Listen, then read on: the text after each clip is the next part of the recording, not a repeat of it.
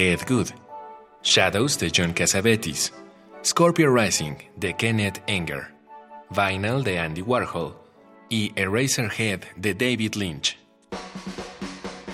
Todos los miércoles del 29 de enero al 26 de febrero, a las 18 horas, en la sala Julián Carrillo de Radio UNAM. Adolfo Prieto 133 en la Colonia del Valle, cerca del Metrobús Amores. Entrada libre. Radio UNAM. Experiencia sonora. Radio UNAM es un medio que promueve el diálogo, la diversidad y la libertad de expresión en un marco crítico y respetuoso. Los comentarios expresados a lo largo de su programación reflejan la opinión de quien los emite, mas no de la radiodifusora.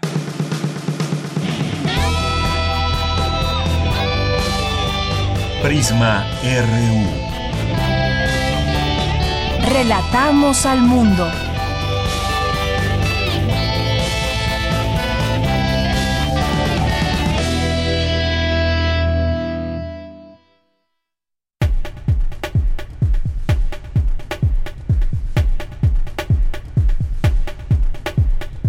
Muy buenas tardes, gracias por acompañarnos y hacernos aquí, la, darnos la oportunidad de que nos sintonicen, que nos escuchen y que podamos con ustedes eh, poder plantear algunas eh, situaciones, debates sobre lo que está sucediendo en nuestro país y en el mundo.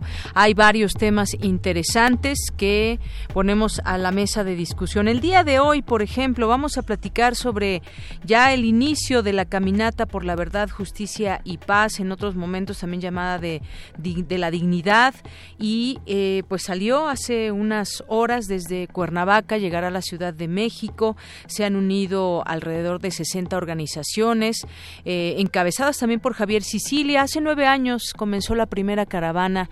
Hay que recordarlo. El motivo fue el asesinato de su hijo y otros jóvenes allá en Cuernavaca.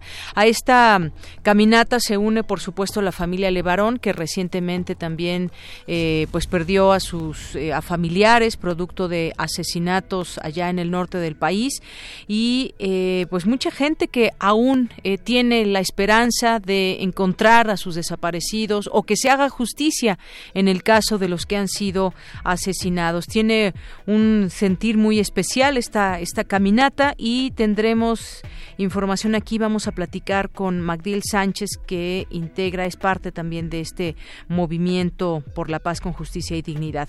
Vamos a tener también una entrevista con Eduardo Boorques, director ejecutivo de Transparencia Internacional en México, porque se dieron a conocer ya eh, dónde se sitúa México, en qué lugar de en cuanto al tema de corrupción medido junto con otros países. Avanzó ocho lugares, esto es algo positivo, pero qué tanto qué tanto nos falta para considerar a México un país donde la corrupción realmente se está revirtiendo. Hay un comunicado que emitió la secretaria de la Función Pública, Irma Heréndira Sandoval, donde dice que esto es parte, eh, estos buenos resultados, así los llamó, son parte de una estrategia que se está llevando a cabo desde el gobierno. ¿Ustedes qué opinan? Vamos a hablar de este, de este tema. En nuestra segunda hora vamos a platicar sobre eh, un libro que nos hacen llegar nuestros amigos de, del CRIM, de publicaciones y libros del CRIM, y vamos a platicar con el doctor Roberto Castro sobre este libro de parejas, hogares, instituciones y espacios comunitarios, violencias contra la mujer en México, una eh, encuesta, la Endire 2016, y arroja datos muy interesantes que queremos compartir con ustedes. Habla, pues, de varios temas, el matrimonio infantil, por ejemplo, las labores de casa no remuneradas, habla de la violencia contra las mujeres en espacios públicos, transporte público, eh, la equidad de género y otros temas. Muy interesantes estos datos que revela esta encuesta, la Endire. Ya platicaremos con él. Hoy es eh, jueves de cine y vamos a tener hoy aquí como invitado a Eric Estrada, que es crítico de cine y quizás ustedes lo, lo conozcan a través también de su Twitter, arroba cinegarage. Ahí vamos a tener pues las recomendaciones. Si ustedes tienen algunas también, recomiéndenos eh, series, películas eh, dentro del mundo del cine. Aquí estaremos platicando con él en un en un rato más, en nuestra segunda hora. Y también tendremos, por supuesto, la información nacional, de cultura, información internacional, las recomendaciones que les hacemos para eh, pues todas las actividades que tienen nuestros campus universitarios de la UNAM. Y pues esto y más tendremos hoy aquí en Prisma RU. Tendremos sorpresas, así que no dejen de escucharnos. Les voy a dar una pista, una sorpresa que se pueden ganar para el próximo domingo una sorpresa deportiva. Todavía no nos llamen hasta que nosotros les indiquemos porque pues vamos a tenerles también eh, que decirles algunas cosas, nos tienen que enviar algo para que puedan hacerse acreedores a estos regalos. Bien, pues yo soy de Yanira Morán y a nombre de todo el equipo que hace posible Prisma RU, comenzamos y desde aquí relatamos al mundo. Relatamos al mundo. Relatamos al mundo.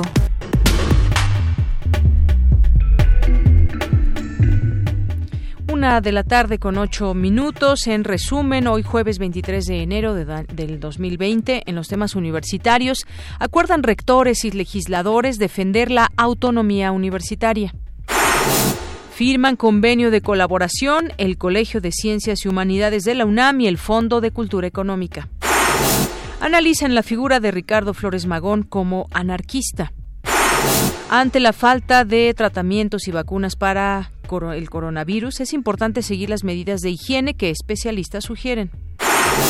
Y que, por cierto, no se lanza esta alerta de emergencia por este coronavirus. También le tendremos los detalles más adelante. Y en los temas nacionales, la caminata, decíamos, la caminata por la paz, encabezada por Javier Sicilia y la familia Levarón, arrancó ya en Cuernavaca, Morelos.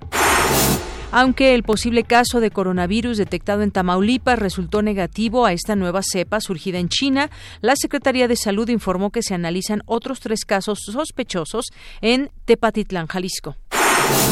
Tras protesta de padres de niños con cáncer por falta de medicamentos, el presidente López Obrador dijo que se indagará al director del Hospital Infantil de México, Jaime Nieto Cermeño, por posible corrupción en la adquisición de los fármacos.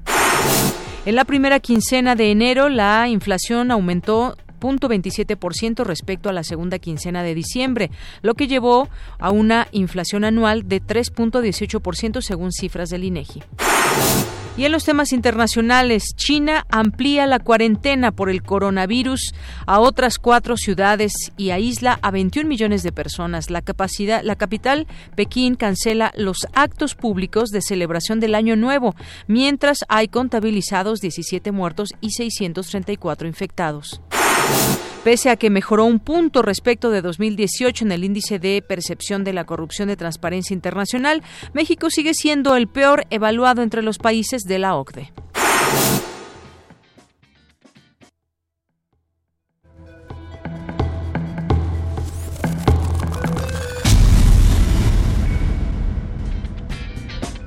Hoy en la UNAM, ¿qué hacer y a dónde ir?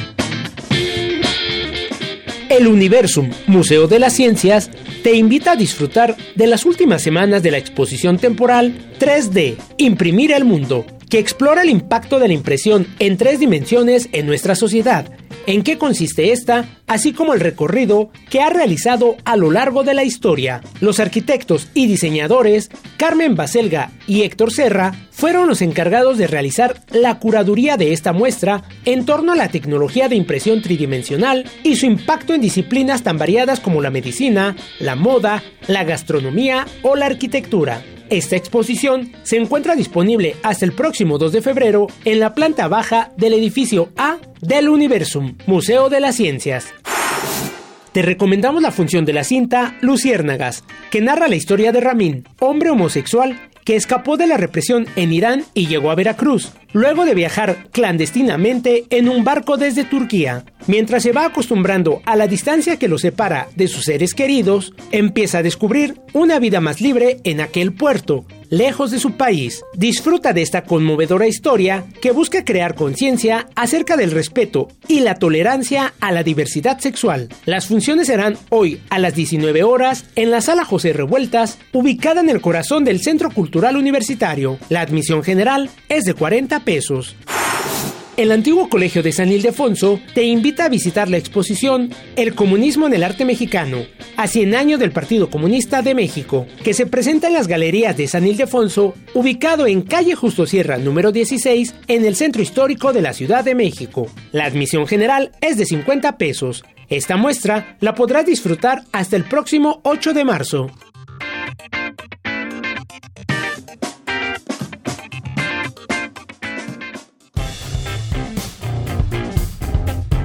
Campus RU. Bien, iniciamos nuestro campus universitario de este día. Esta mañana en la Facultad de Medicina tuvo lugar la conferencia Coronavirus de Wuhan y qué sabemos hasta ahora sobre esta eh, sobre este virus y todo lo que ha sucedido, sucedido allá en China en esta región. El caso sospechoso en México, bueno, pues ya se diluyó, sin embargo, se sigue ahí atendiendo a las personas que puedan tener síntomas parecidos a los del coronavirus. ¿Qué tal, Vicky? Tú nos tienes la información. Muy buenas tardes. Así es, Deyanira. Muy buenas tardes a ti, al auditorio de Prisma RU. Pues para atender esta situación y conocer más sobre este brote y sus implicaciones en nuestro país, como tú bien has dicho, en la Facultad de Medicina de la UNAM se llevó a cabo esta conferencia de prensa Coronavirus de Wuhan, ¿qué sabemos hasta ahora? Y bueno, pues ahí se detalló que los coronavirus constituyen el 8.7% de los virus causantes de infecciones respiratorias, superiores. Eh, cuatro de estos constituyen el 2.4% de los casos de neumonía y causan enfermedades en humanos y animales. En el caso de este nuevo coronavirus 2019 NCOV, causó un brote que causó brote en la ciudad de Wuhan, provincia de Hubei, China, el 31 de diciembre, donde se registraron 41 casos, 7 graves, una muerte, y se sospecha que el contagio se dio en un mercado donde se comercializaba, además de productos del mar, también había pollos, murciélagos, gatos, marmotas y otros animales salvajes. Posteriormente, ante el reporte de un caso de este virus en Tailandia y uno en Japón, pues el pasado 16 de enero las organizaciones tanto Panamericana y Mundial de la Salud lanzaron la alerta epidemiológica por este nuevo coronavirus. En esta conferencia, Rosa María Wong Cho, infectóloga académica de la Facultad de Medicina y jefa de la Subdivisión de Investigación Clínica, nos habló sobre los síntomas de este nuevo coronavirus. Escuchemos. El periodo de incubación no lo sabemos, porque todavía no sabemos qué pasa con este coronavirus. Como les digo, se reportó el 31 de diciembre, llevamos apenas 23 días, entonces sabemos muy poco acerca del virus. Lo que les puedo decir es que con otros coronavirus, el periodo de incubación en promedio es más o menos entre 5 y 7 días. Por eso los estudios de caso y todas las recomendaciones que se hacen alrededor de esto es pues que vean y que investiguen 7 días y hasta 14 días previos en dónde estuvieron viajando, qué es lo que estuvieron haciendo, etcétera. ¿Y cuáles son los síntomas que ha tenido estas personas que han tenido la infección por coronavirus? Presentan fiebre, malestar, tos y aquellas personas que presentan una infección grave como es neumonía empiezan a tener falta de aire y dificultad para respirar. La información preliminar de todas estas muertes y casos graves lo que nos dice es que los adultos mayores y personas con enfermedades previas son los que pueden tener un mayor riesgo de enfermedad grave. Por su parte, Guadalupe Soto Estrada, epidemióloga y académica también de la Facultad de Medicina, detalló por qué se está hablando de un brote epidémico. ¿A qué le llamamos brote en epidemiología? Eh, lo consideramos la presencia de dos o más casos que están asociados epidemiológicamente. Quiere decir que coinciden en tiempo, o sea, en un mismo momento, en lugar, en una región y en persona hay personas eh, que están relacionadas, digamos, con esta enfermedad. La excepción son enfermedades que están o estaban bajo, bajo control, eliminación, erradicación o que se trate de una enfermedad reemergente o emergente, que es el caso de esta enfermedad. Por eso se le considera brote. Ahora, ¿qué es una epidemia? La ocurrencia inesperada, ya sea de una enfermedad transmisible o aguda, que excede claramente lo esperado en condiciones normales. Cualquier enfermedad que no esperemos se trata de una epidemia. Por eso, la OMS define esta enfermedad como un brote y además epidémico. Y bueno, pues las especialistas aclaran que estamos ante una situación de alerta, no alarma, es decir, que estamos previo a que pueda ocurrir algo, por lo que se puede evitar un riesgo mayor para la población, por lo que reconocieron las decisiones que han tomado tanto nuestras autoridades como las chinas, pues dijeron se está haciendo contención a este virus y las medidas implementadas hasta el momento son suficientes. Sin embargo, hay que estar atentas y atentos al desarrollo de este nuevo virus, pues no hay tratamiento ni vacunas para este ni otro coronavirus. Por, los que la, por lo que las medidas de higiene que se sugieren son lavarse las manos frecuentemente, evitar tocarse los ojos, nariz o boca, si se encuentran enfermos, toser en un pañuelo o en el ángulo del codo, evitar el contacto cercano con personas con infección respiratoria aguda y cuando haya sospecha de portar algún virus, pues evitar lugares con alta concentración. Cabe señalar, dijeron las especialistas y fueron muy enfáticas, que la transmisión de este coronavirus no es similar a la influenza, además de que en este momento la infección pues no está presente en nuestro país. Pues este es el reporte sobre esta interesante conferencia sobre este nuevo coronavirus de Wuhan.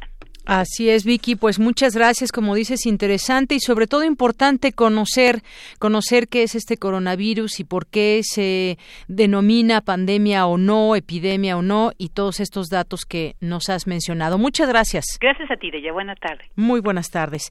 Bien, pues de el coronavirus eh, nos vamos ahora a otros temas. Acuerdan rectores, autoridades federales y legisladores defender la autonomía universitaria. Es Dulce García quien nos informa. Deyanira, te saludo con mucho gusto a ti y al auditorio de Prisma RU. Rectores de universidades públicas federales y estatales se reunieron con legisladores y funcionarios del gobierno federal durante el encuentro en la sede de la Asociación Nacional de Universidades e Instituciones de Educación Superior, donde acordaron la defensa de la autonomía universitaria y se comprometieron a trabajar juntos rumbo a una transformación de fondo y de largo plazo del sistema de educación superior del país. Durante su intervención, Mario Delgado, presidente de la Junta de Coordinación política, aseguró que las leyes generales de educación superior, así como las de ciencia y tecnología, no se aprobarán sin el consenso de las universidades. Al respecto, los rectores advirtieron que para llevar a cabo esta transformación, las universidades requieren de su autonomía. En este sentido, Esteban Moctezuma Barragán destacó la importancia de vincular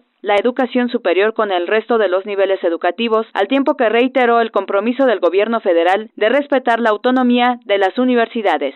Estamos en un esfuerzo de construir un verdadero sistema educativo nacional y de que haya un diálogo entre los niveles educativos. Vamos a apoyar la contribución a la formación de investigadores y profesionistas calificados y vamos a defender la autonomía, como comentó aquí eh, Mario Delgado, porque es un valor que eh, tenemos todos que defender siempre. Al encuentro asistió el rector Enrique Graue y el secretario general ejecutivo de la ANUYES, Jaime Valls Esponda. Hasta aquí el reporte. Muy buenas tardes.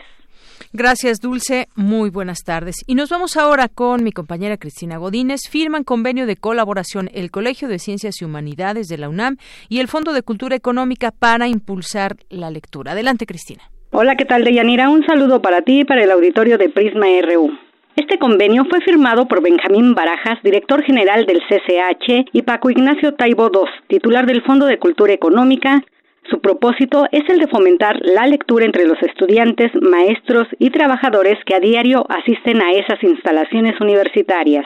Taibo II señaló que el convenio incluye la visita del librobús al menos dos veces por semestre en cada plantel, con descuentos hasta del 90% en los libros. Un convenio que nos permitirá participar en conferencias de fomento a la lectura en los dos turnos de los cinco CCHs, empezando hoy, y la presencia de una visita extraordinaria de Librobús con libros particularmente pensados para CCHeros y la formación de, de clubes de lectura en el CCH. Además, la realización de conferencias y debates en torno al libro, el fomento a la lectura y la formación de clubes de lectura. Cuando les preguntamos a los CCHeros de repente, ¿les cayó el 20? Vamos hacia una república de lectores. El aullido y el aplauso que se dieron a sí mismos duró minutos. Y la respuesta en creación de clubes de lectura es espectacular. Se formaron 40 clubes de lectura en el CCH Oriente, con temas muy variados. Además, ahí ya vamos a hacer clubes de lecturas muy específicos, uno sobre historia de las revoluciones, otro sobre el avance de la problemática de la lucha femenina en América Latina, otro sobre, o sea, clubes que ya empiezan a tener forma en términos de los contenidos y a los que hay que abastecer de libros muy particulares. Por su parte, Benjamín Barajas dijo que con este convenio se va a reimpulsar y a renovar la lectura entre los SHeros y expresó que si nos volvemos lectores seguramente transformaremos al país. Deyanira, este es mi reporte. Muy buenas tardes. Gracias, Cristina. Muy buenas tardes.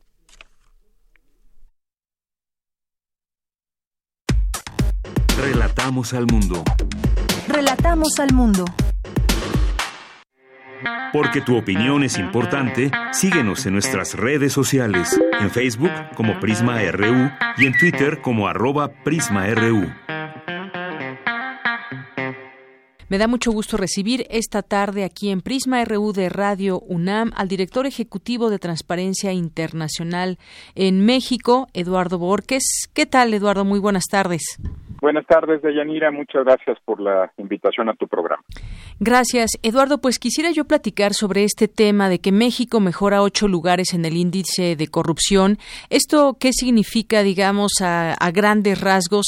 Eh, la secretaria de la Función Pública eh, pues celebra que México haya remontado estos ocho lugares eh, con respecto al estudio pasado. ¿Esto qué significa en términos reales con respecto al problema de la corrupción en México?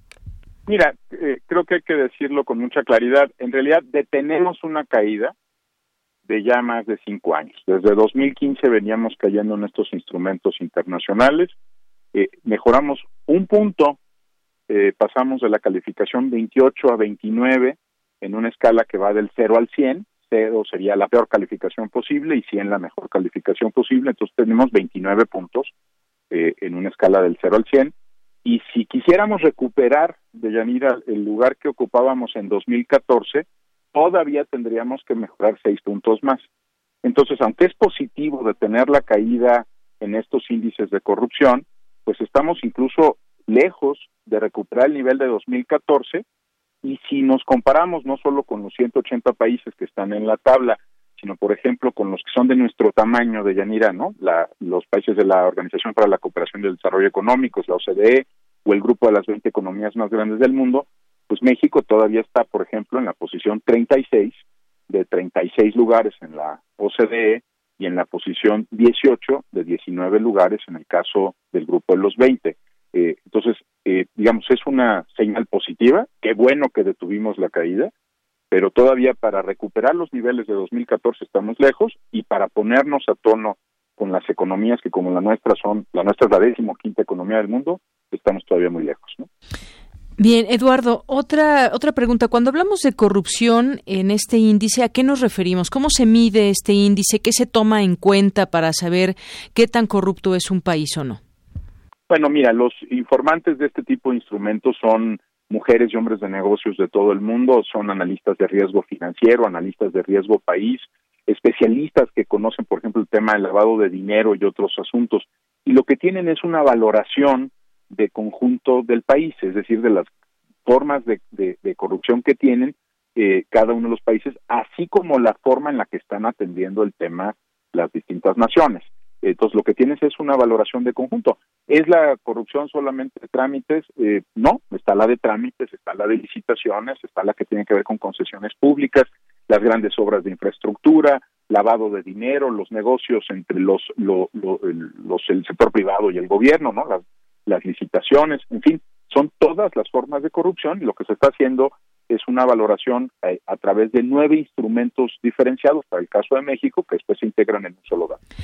Muy bien, en este sentido también estaríamos hablando de pues instituciones fuertes, temas por ejemplo como las elecciones, los países en los que las elecciones y la financiación de los partidos son sometidos a influencia, por ejemplo, de intereses particulares, eso demerita dentro de este índice y en este caso cómo se ubicaría México.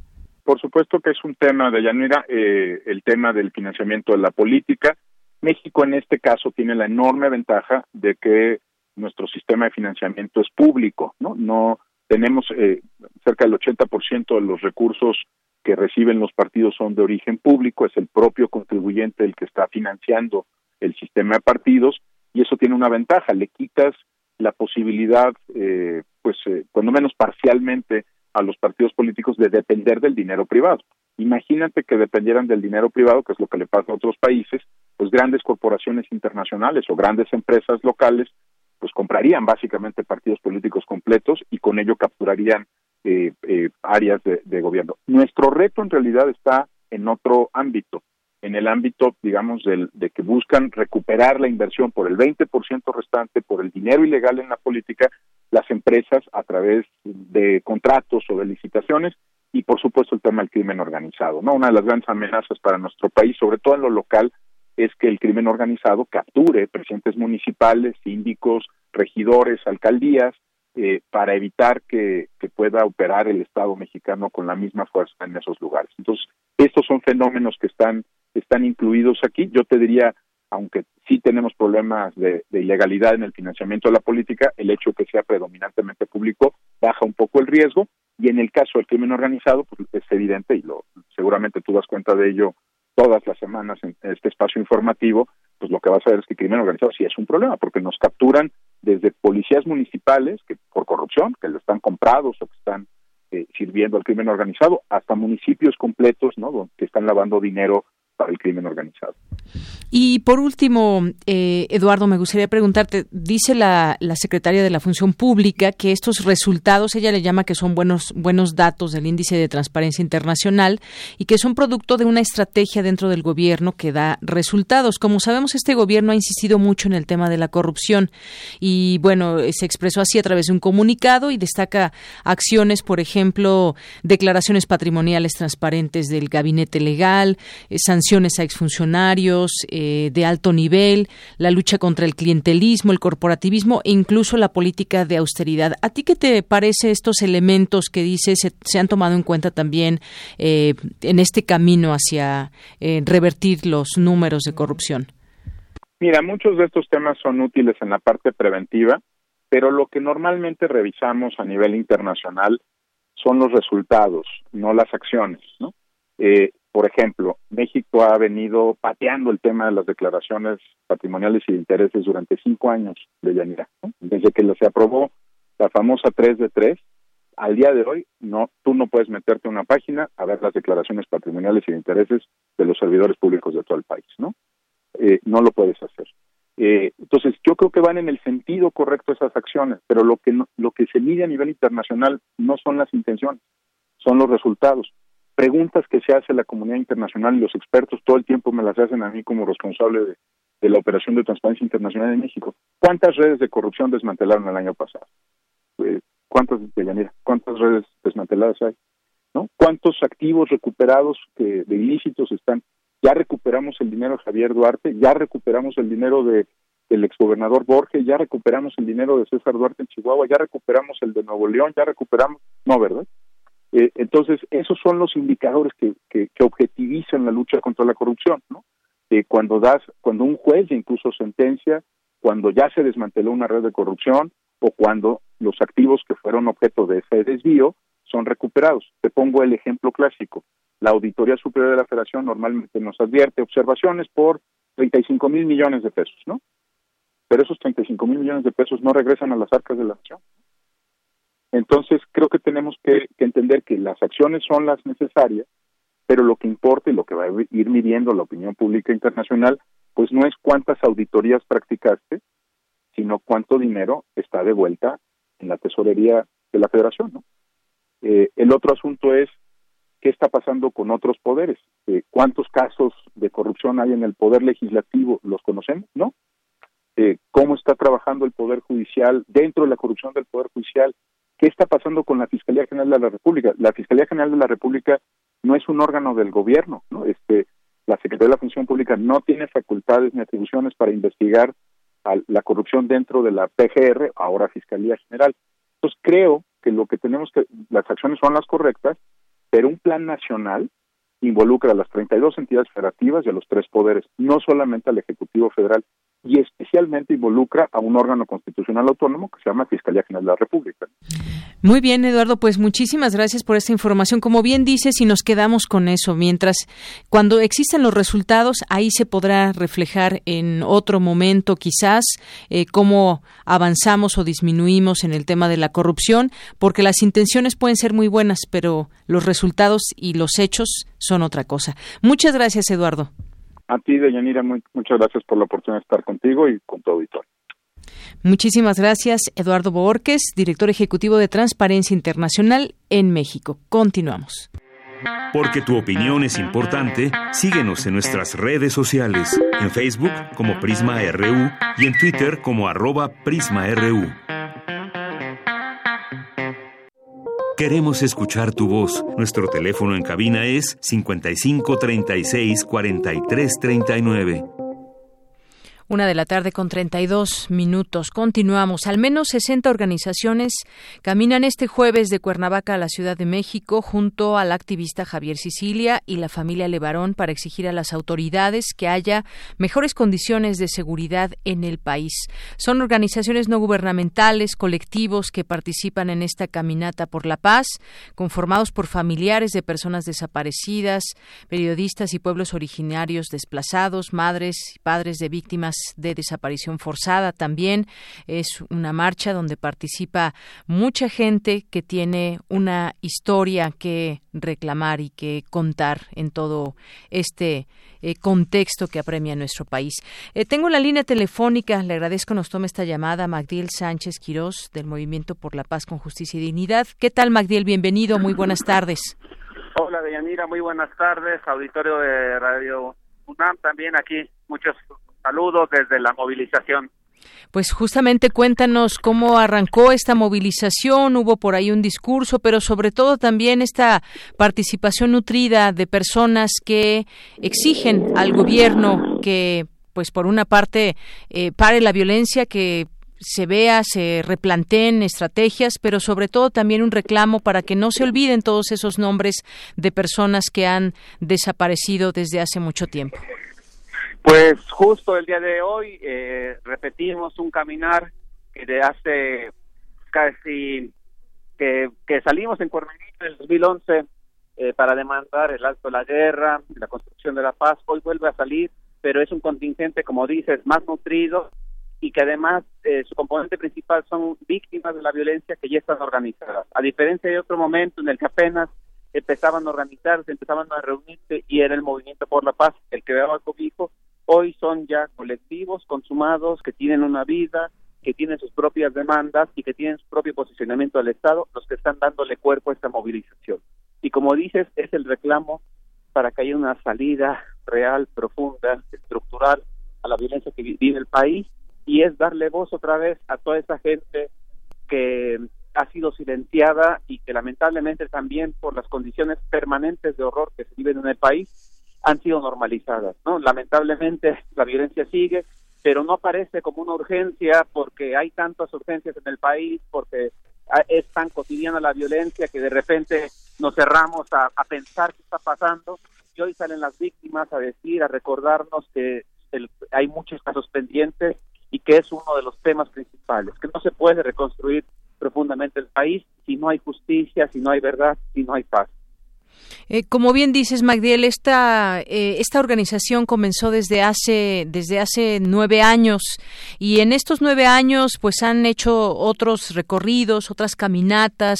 Eh, además de caminatas, pues también han, han recorrido instituciones de gobierno para pedir esta justicia que para muchos no ha llegado. Inició un nuevo gobierno hace un año y un mes ¿Y qué le dirían a este gobierno? Han dicho que la marcha no es en contra del gobierno, pero sí de eh, pedir y exigir que las condiciones mejoren también en la procuración de justicia. ¿Qué, qué esperan de este de este gobierno, Magdiel? Hay un nuevo gobierno y hay una expectativa distinta a los gobiernos anteriores. Sin embargo, como la situación sigue siendo eh, de violencia, como la violencia no ha parado, lo que se está pidiendo de puntual al nuevo gobierno es que una estrategia verdadera de transformación en cuanto a la seguridad. Solo en términos militares, el problema es que a veces se malentiende, se piensa que estamos pidiendo más policías, que siga la violencia de los cuerpos policíacos militares. No, lo que estoy pensando es la seguridad se relaciona directamente con esta idea de que debe de haber una justicia, de que tiene que haber verdad, justicia, no no este, una garantía de no repetición a todos los crímenes. se habla de justicia transicional, se ha hay un cuerpo amplio de organizaciones de expertos que han venido trabajando propuestas que es una parte del pero también hay una afirmación de quienes estamos aquí y que no todo lo puede hacer el gobierno.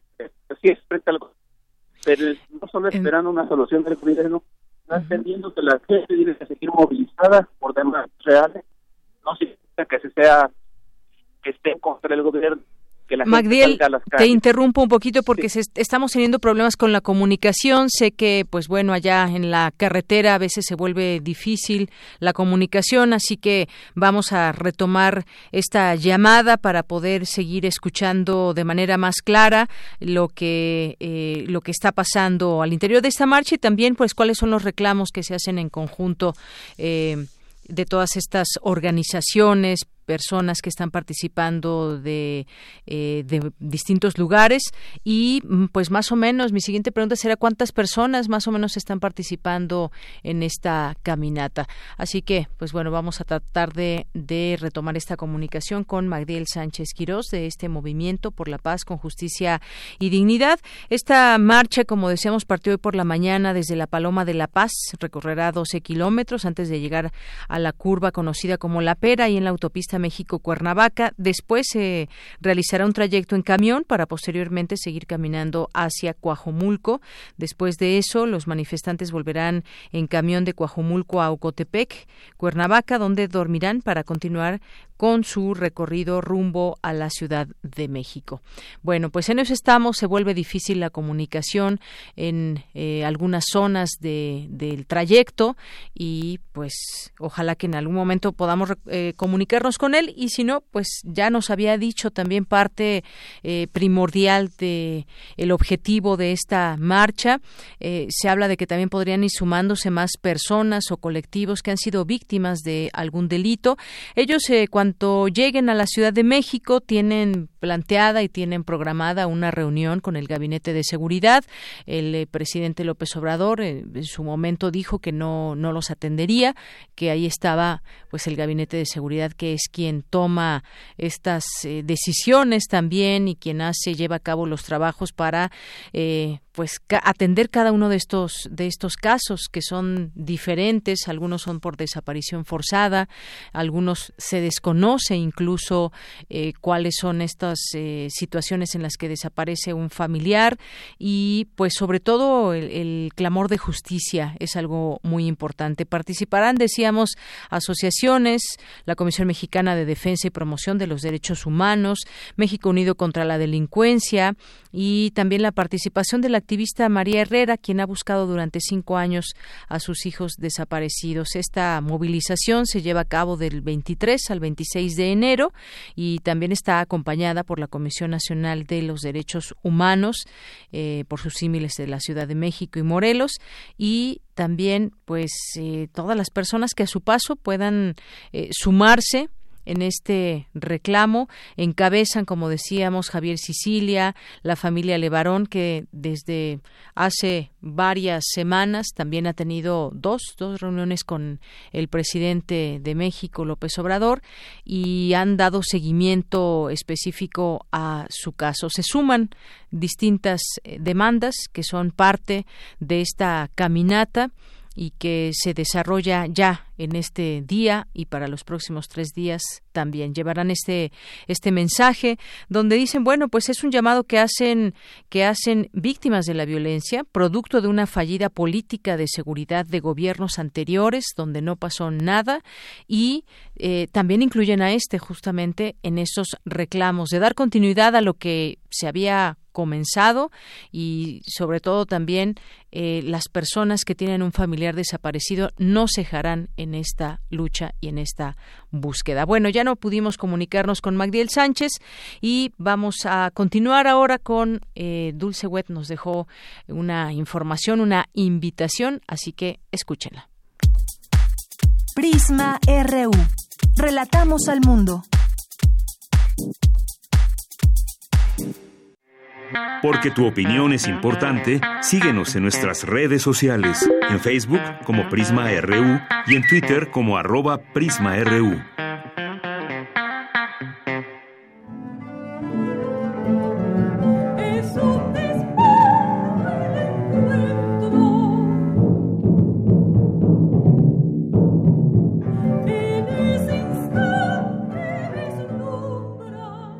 Amigos melómanos de Prisma RU, les habla el compositor mexicano Jesús Echevarría y los quiero invitar a la presentación de mi nuevo material discográfico.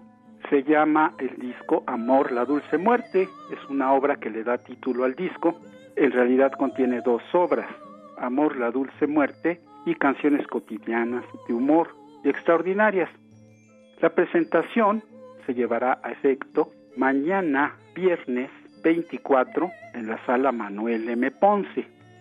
Vamos a contar con tres presentadores de lujo, el poeta Eduardo Langagne, el musicólogo y violinista Samuel Maines y el caricaturista Rafael Barajas, mejor conocido como El Fisgón, así que va a estar amena la presentación. Además de esto, vamos a presentar el concierto con las obras del disco no completas porque no da tiempo para eso, pero sí una buena parte van a poder ustedes escuchar. De hecho, esta tarde están escuchando Amor, la dulce muerte, la obra que da título al disco, como decía, y que consta de tres partes. Un pregón, una segunda parte que se llama Los amantes y la tercera décimas de amoricidio. La obra está hecha en base a el paradigma de las historias de amor imposible, desde Tristán y Solda hasta Popocatépetl e Iztaccíhuatl. Entonces, pues dará mucho gusto que nos acompañen el día de mañana, viernes 24, a las 6 de la tarde, en la sala Manuel M. Ponce. El concierto lo daremos con la soprano Lourdes Ambrís y el ensamble Son E, que está compuesto además de la misma Lourdes por María Valle en el violonchelo, Jaime Ruiz en el arpa de concierto, Enrique Nieto las percusiones y un servidor Jesús Echevarría en las guitarras, guitarra sexta, jarana jarocha y cuatro venezolano. Así que los esperamos mañana viernes de la presentación del disco Amor, la dulce muerte.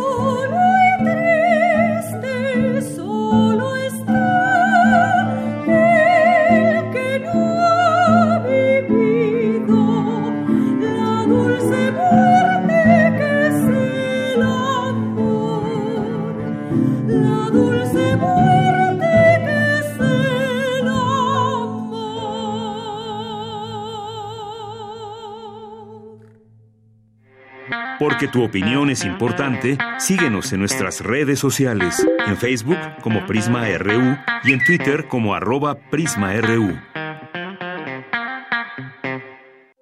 Queremos escuchar tu voz. Nuestro teléfono en cabina es 55 36 43 39. Salvemos Cuatro Ciénegas, uno de los humedales más antiguos y ricos en biodiversidad en el mundo. Para más información visita donadora.org diagonal campanas diagonal salvando guion medio 4 guion medio ciénegas o deposita a Banco Santander. Número de cuenta 60 50 78 53 347. A nombre de Valeria Francisca Eugenia Sousa Saldívar. Referencia donadora 4 con número Ciénegas. Fecha límite 23 de enero. Hagamos comunidad y lleguemos a la meta. Salvemos cuatro ciénegas.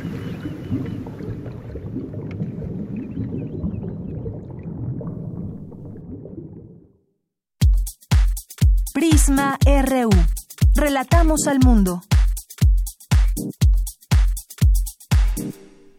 Continuamos 13 horas con 46 minutos y bueno pues hoy se publica una información luego de que ayer pues llamó mucho la atención este esta movilización que hubo ahí en el aeropuerto por eh, medicamentos que no se tenían contra el cáncer para los niños. Y bueno pues hoy surgen distintas informaciones en todo este tema y estoy leyendo esta nota del Universal. Dice, jefe de hematoncología del Hospital Infantil, sospechoso de crear desabasto, dice la secretaria de la Función Pública, Irma Heréndira, que tiene abierto un expediente de investigación desde el 20 de agosto del año pasado en contra de directivos del Hospital Infantil, Federico Gómez, que está centrada en el jefe de hematoncología, quien se presume generó el desabasto de medicamentos para niños con cáncer.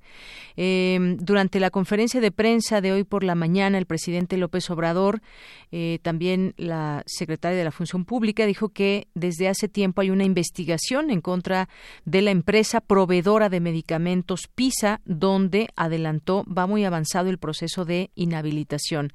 Eh, bueno, pues esto es importante conocerlo, pero sobre todo también que llegue ese abasto, sea que sea responsable esta, esta persona o no, pero que lleguen los medicamentos. Esa quizás es la urgencia, la premura. Eh, dijo al grupo PISA que tenemos bajo investigación desde hace tiempo y están muy, estamos muy avanzados para conocer en el proceso de inhabilitación correspondiente a esta empresa. Lamentablemente, el pasado 31 de diciembre, las autoridades del Hospital Infantil ampliaron el contrato de distribución con Prisa en 20%.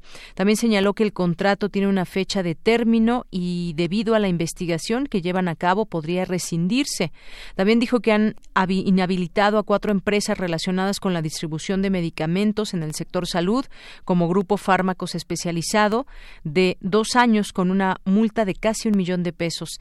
También clínicas periféricas y ambulatorias con tres años y una multa de más de un millón de pesos, así como Grupo de Laboratorio Imperiales Pharma con una inhabilitación de más de dos años y multa de más de un millón de pesos y eh, visa medical.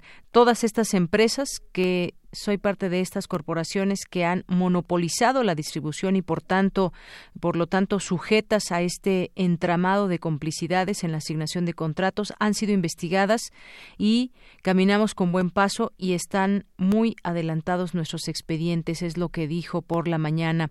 También indaga posibles irregularidades en ISTE y Seguro Popular. Dijo que la investigación eh, eh, informó que investigan probables irregularidades dentro en las pasadas dos administraciones dentro del ISTE y en el Seguro Popular por contrataciones irregulares y recursos no comprobados respectivamente por casi 20 mil millones de pesos. Bueno, pues temas que suenan a corrupción. Justamente hablábamos hace unos momentos de estos índices de corrupción que puede ocupar México y que se toman en cuenta eh, muchas cosas, como ya platicábamos con Eduardo Borges. Bien, pues esto es lo último que hay en torno a la respuesta, digamos, que está dando el gobierno en torno a este desabasto de medicamentos. Grave sería, grave sería que se antepongan intereses personales, políticos y demás cuando está la salud de por medio, sobre todo de niños. Continuamos. Relatamos al mundo. Relatamos al mundo.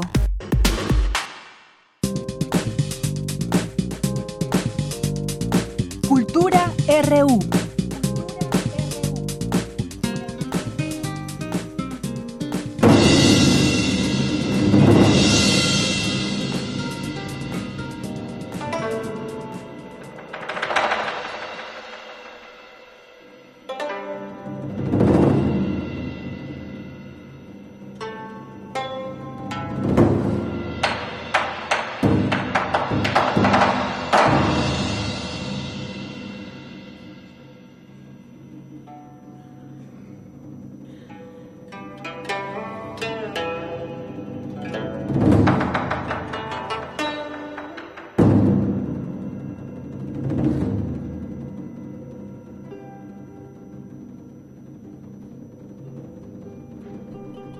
Pues con esta música de China. Comenzamos hoy esta sección de cultura, hoy con mi compañera Virginia Sánchez. ¿Qué tal, Vicky? Buenas tardes. Hola, ¿qué tal? De ella nuevamente les saludo con mucho gusto y bueno, pues esta vez cubriendo a la querida Tamara Quiroz que por cuestiones de salud no puede estar el día de hoy y le mandamos un enorme saludo y los mejores deseos para que se recupere pronto.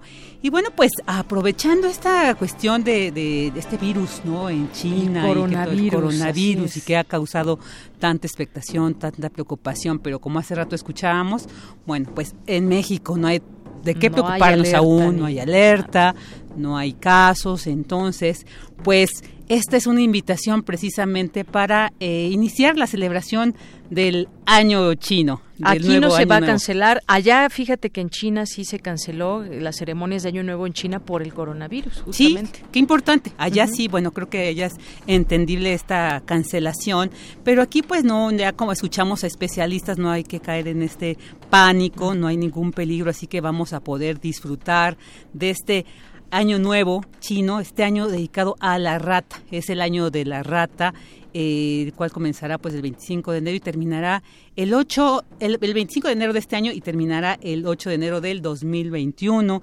Y bueno, pues el, el horóscopo chino tiene 12 signos. Este año y cada año se dedica a uno de estos eh, de estos signos y este año estará dedicado a la rata metal, porque además hay una rata madera, rata agua y será la rata metal. Así que pues bueno, va a haber muchas actividades y por supuesto, el barrio chino en el centro es el lugar más emblemático para celebrarlo, por lo que del 23, a partir de hoy al, 26 de enero, pues encontrarán danza, música, comida y toda clase de artículos chinos. Este barrio está en la calle de Moneda 13 en el centro histórico.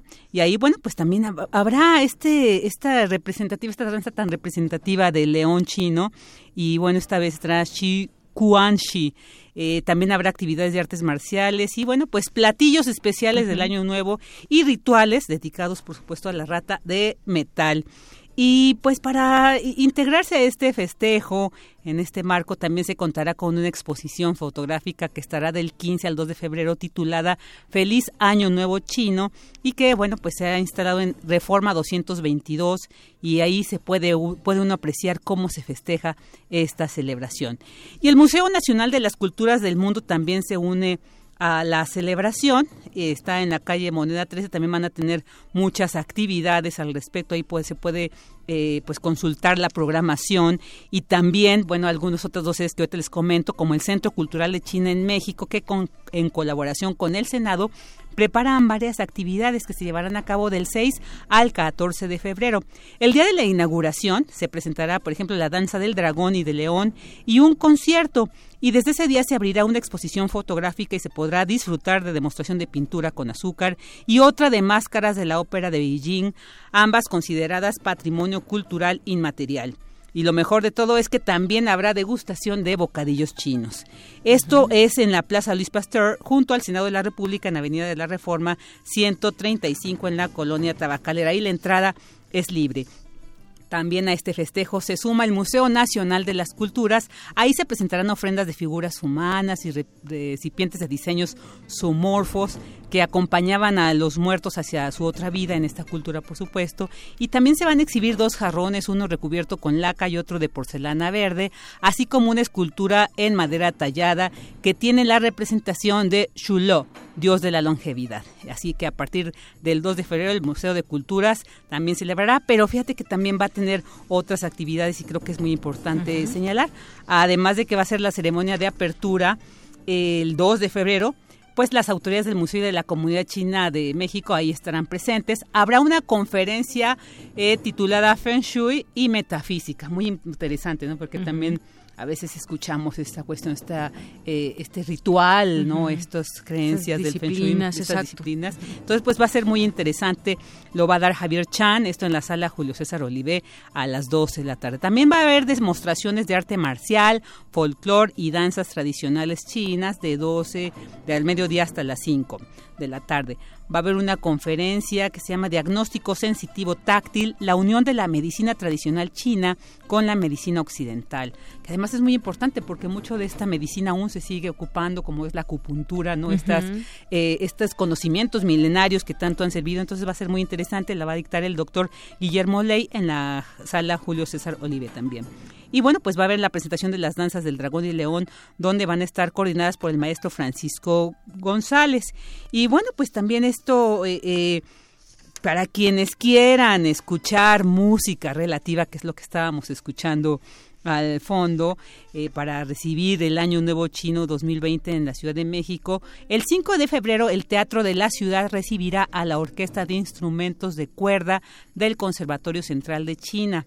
Ahí va, bueno, se puede pasar digamos, invita a, escuchar una velada, escuchando música tradicional de este país asiático. Así que, bueno, pues ahí en el Teatro de la Ciudad que se encuentra en Donceles 36, ahí en todos los eventos que les comenté la entrada es libre, en este no, pero en realidad cheque y el costo de los boletos es muy mm, accesible y bueno, yo creo que es una buena oportunidad. Este concierto va a ser el 5 de febrero a las ocho y media de la noche. Y bueno, pues estas son algunas de estas actividades de ella que, que, en torno al Año Nuevo Chino se van a, van a, llevar a cabo. Así es, y fíjate, a mí me tocó ir tal vez hace unos dos o tres años justamente ahí al barrio chino y uno puede pasear y conocer y estar en las tiendas, comer por ahí, comida china, encontrarte a todo este, eh, eh, a, los dragones, ¿no? Que salen ahí las personas con estos eh, disfraces y muy atractivo para, pues para toda la familia también, si quieren darse una vuelta en este fin de semana ahí en el, en el centro histórico, pues bueno, ahí los espera también esta, este festejo del nuevo año chino con la rata de metal. La rata de metal, sí, Qué, interesante. Y también conocer, seguramente pues va a haber oportunidad de conocer más sobre estos signos zodiacales, ¿no? Que representan características. Pues siempre es, es interesante porque además es un puente para conocer estas culturas. Claro, una serie también ahí de, creencias en torno a todo ello. Y pues eh, este comienza el 25 de enero, el año de la rata, eh, 25 de enero, en dos días, que estará justamente todo este, pues este ambiente festivo en el barrio chino aquí en la Ciudad de México. Así es, así que hay que asistir, no, no entremos en este pánico y nos perdamos de una festividad tan importante como es para además pues la, la, la comunidad china no que pues nos hermana aquí en esta ciudad. Claro no hay ningún caso hasta el momento en México. Y bueno si por escuchar que hay muchos chinos nos encontraremos por allá bueno pues eh, eh, viven también desde hace mucho tiempo aquí y entonces no hay que, como dices, entrar en pánico y pues a visitar estos estos lugares. Así es, de ya. Bueno, pues esto ha sido el día de hoy esta sección de cultura y bueno, el día de mañana esperemos que ya esté aquí Tamara Quiroz. Mientras tanto, pues les deseo una excelente tarde. Muchísimas gracias, Vicky, y con esto ya nos vamos al corte y regresaremos a la segunda hora de Prisma RU.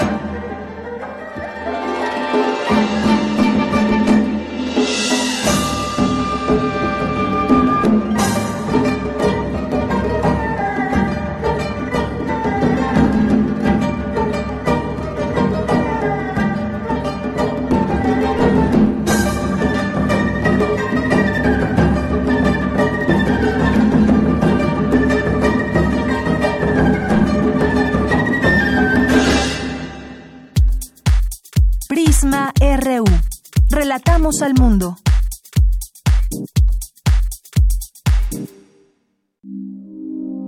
...2020... 100 años del nacimiento de Isaac Asimov.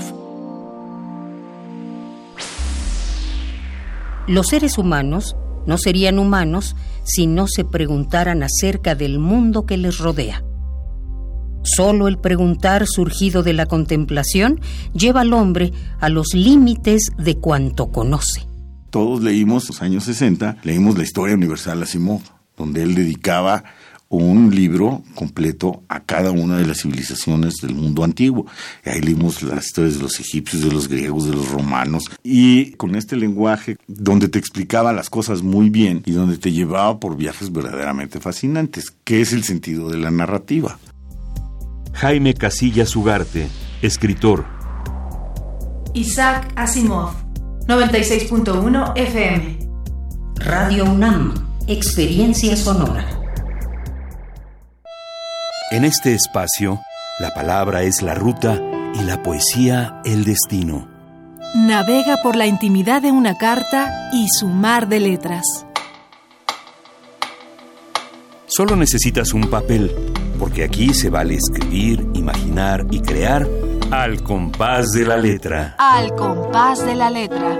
Acompaña a la poeta María Ángeles Comezaña en esta aventura literaria. Todos los jueves a las 18 horas por el 96.1 de FM. Radio UNAM. Experiencia sonora. ¿Quiénes hacen la ciencia? ¿Cómo se suma la ciencia a las soluciones de los problemas iberoamericanos? Científicos, investigadores y académicos de Iberoamérica hablan de los avances en ciencia, tecnología e innovación que inciden en nuestra vida. La ciencia que somos. Iberoamérica al aire. Viernes a las 10 y media de la mañana. 96.1 de FM. Retransmisión, domingos a las 9.30 de la mañana por el 860 de AM. Radio UNAM. Experiencia sonora. Mi INE está hecha de confianza. Como organismo autónomo, el INE protege mis datos personales. Mi INE está hecha de participación. Con ella elijo a quien va a gobernar. Mi INE está hecha de mis sueños, mis logros, mi historia. Mi INE es lo que soy. Yo me identifico con la democracia. Para participar, checa la vigencia de tu INE y manténla actualizada. Infórmate en INE.mx. Contamos todas, contamos todos. INE. Manuel Felgueres. Trayectorias. En el marco de los festejos por sus 90 años de vida, se crea una exposición monográfica que resalta la importancia del artista en el desarrollo del arte contemporáneo en México. Pasando por tres etapas claves de su creación artística, se logra establecer una relación entre su pintura, escultura y una evidente inclinación por la innovación formal y técnica. técnica. Museo Universitario Arte Contemporáneo, MUAC. En Ciudad Universitaria, del 7 de diciembre de 2019 al 10 de mayo de 2020.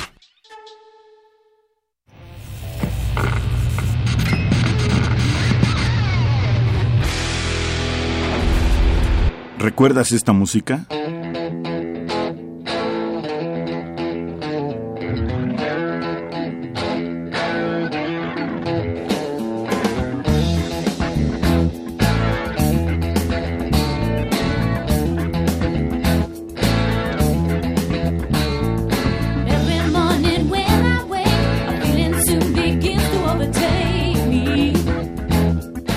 Core, Eric Clapton, 1977. La revolución de la cultura juvenil cuando el rock dominaba el mundo. Todos los viernes a las 18.45 horas por esta frecuencia. 96.1 de FM. Radio UNAM, Experiencia Sonora.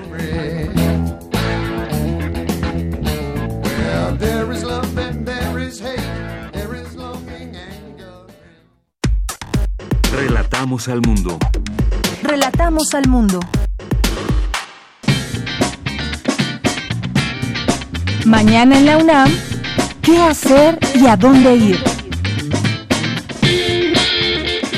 El Instituto de Investigaciones Filológicas de la UNAM te invita a disfrutar de la exposición Nueva Luz sobre la Pintura del artista Itzayana Monroy, que tiene como objetivo principal mantener y revalorar el conocimiento generado en el área de las humanidades en la Universidad Nacional Autónoma de México. Visita esta muestra que se encuentra disponible del 22 de enero al 14 de febrero en el pasillo de exposiciones del Instituto de Investigaciones Filológicas en Ciudad Universitaria. La entrada es libre. El programa de investigación en cambio climático de la UNAM realizará la primera sesión de su seminario permanente titulada El mundo después de Madrid, los resultados de la COP25, que contará con la participación de los investigadores Ruth Zavala Hernández del Instituto de Investigaciones Económicas, Verónica Vázquez García, del Colegio de Posgraduados Campus Montecillo y Valeria Cruz Blancas. Este evento se llevará a cabo el próximo 28 de enero en punto de las 17 horas en el Auditorio Nabor Carrillo de la Coordinación de la Investigación Científica en Ciudad Universitaria. Para mayores informes e inscripciones, visita el sitio oficial del Programa de Investigación en Cambio Climático en www.pink.unam.mx. Mientras que el Estado mexicano cubre o realiza crímenes, un abogado de migración en Texas lucha por obtener asilo político para mexicanos que huyen por la violencia. Es la historia de las familias que decidieron dejar de ser víctimas, la necesidad de los sobrevivientes y de su abogado de reconstruir un país fracturado, de no quedarse solo con los muertos y preservar la memoria para que la tragedia no se repita, y así sobrevivir el exilio. Esta es la premisa del documental El Guardián de la Memoria, que se proyectará mañana 24 de enero en punto de las 11, 15 y 19, 15 horas en la sala Carlos Monsiváis del Centro Cultural Universitario. La admisión general es de 40 pesos. Para Prisma RU, Daniel Olivares.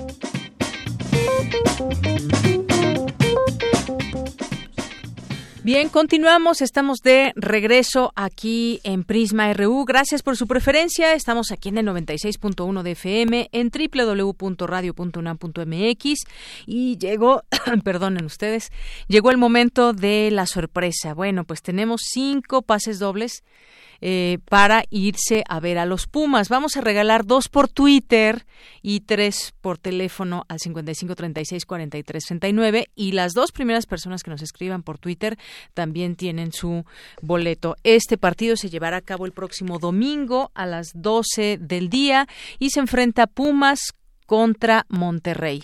Recuerda ahí en el Estadio Olímpico Universitario y a las 12 del día. Así que esperamos sus llamadas o que se hagan presentes a través de nuestro Twitter arroba Prisma RU y pues la única condición es que cuando vengan a recoger sus boletos nos regalen una foto de ustedes con los boletos y bueno, pues así sepamos y los conozcamos y arroben a Prisma con esa fotografía, arroba Prisma RU.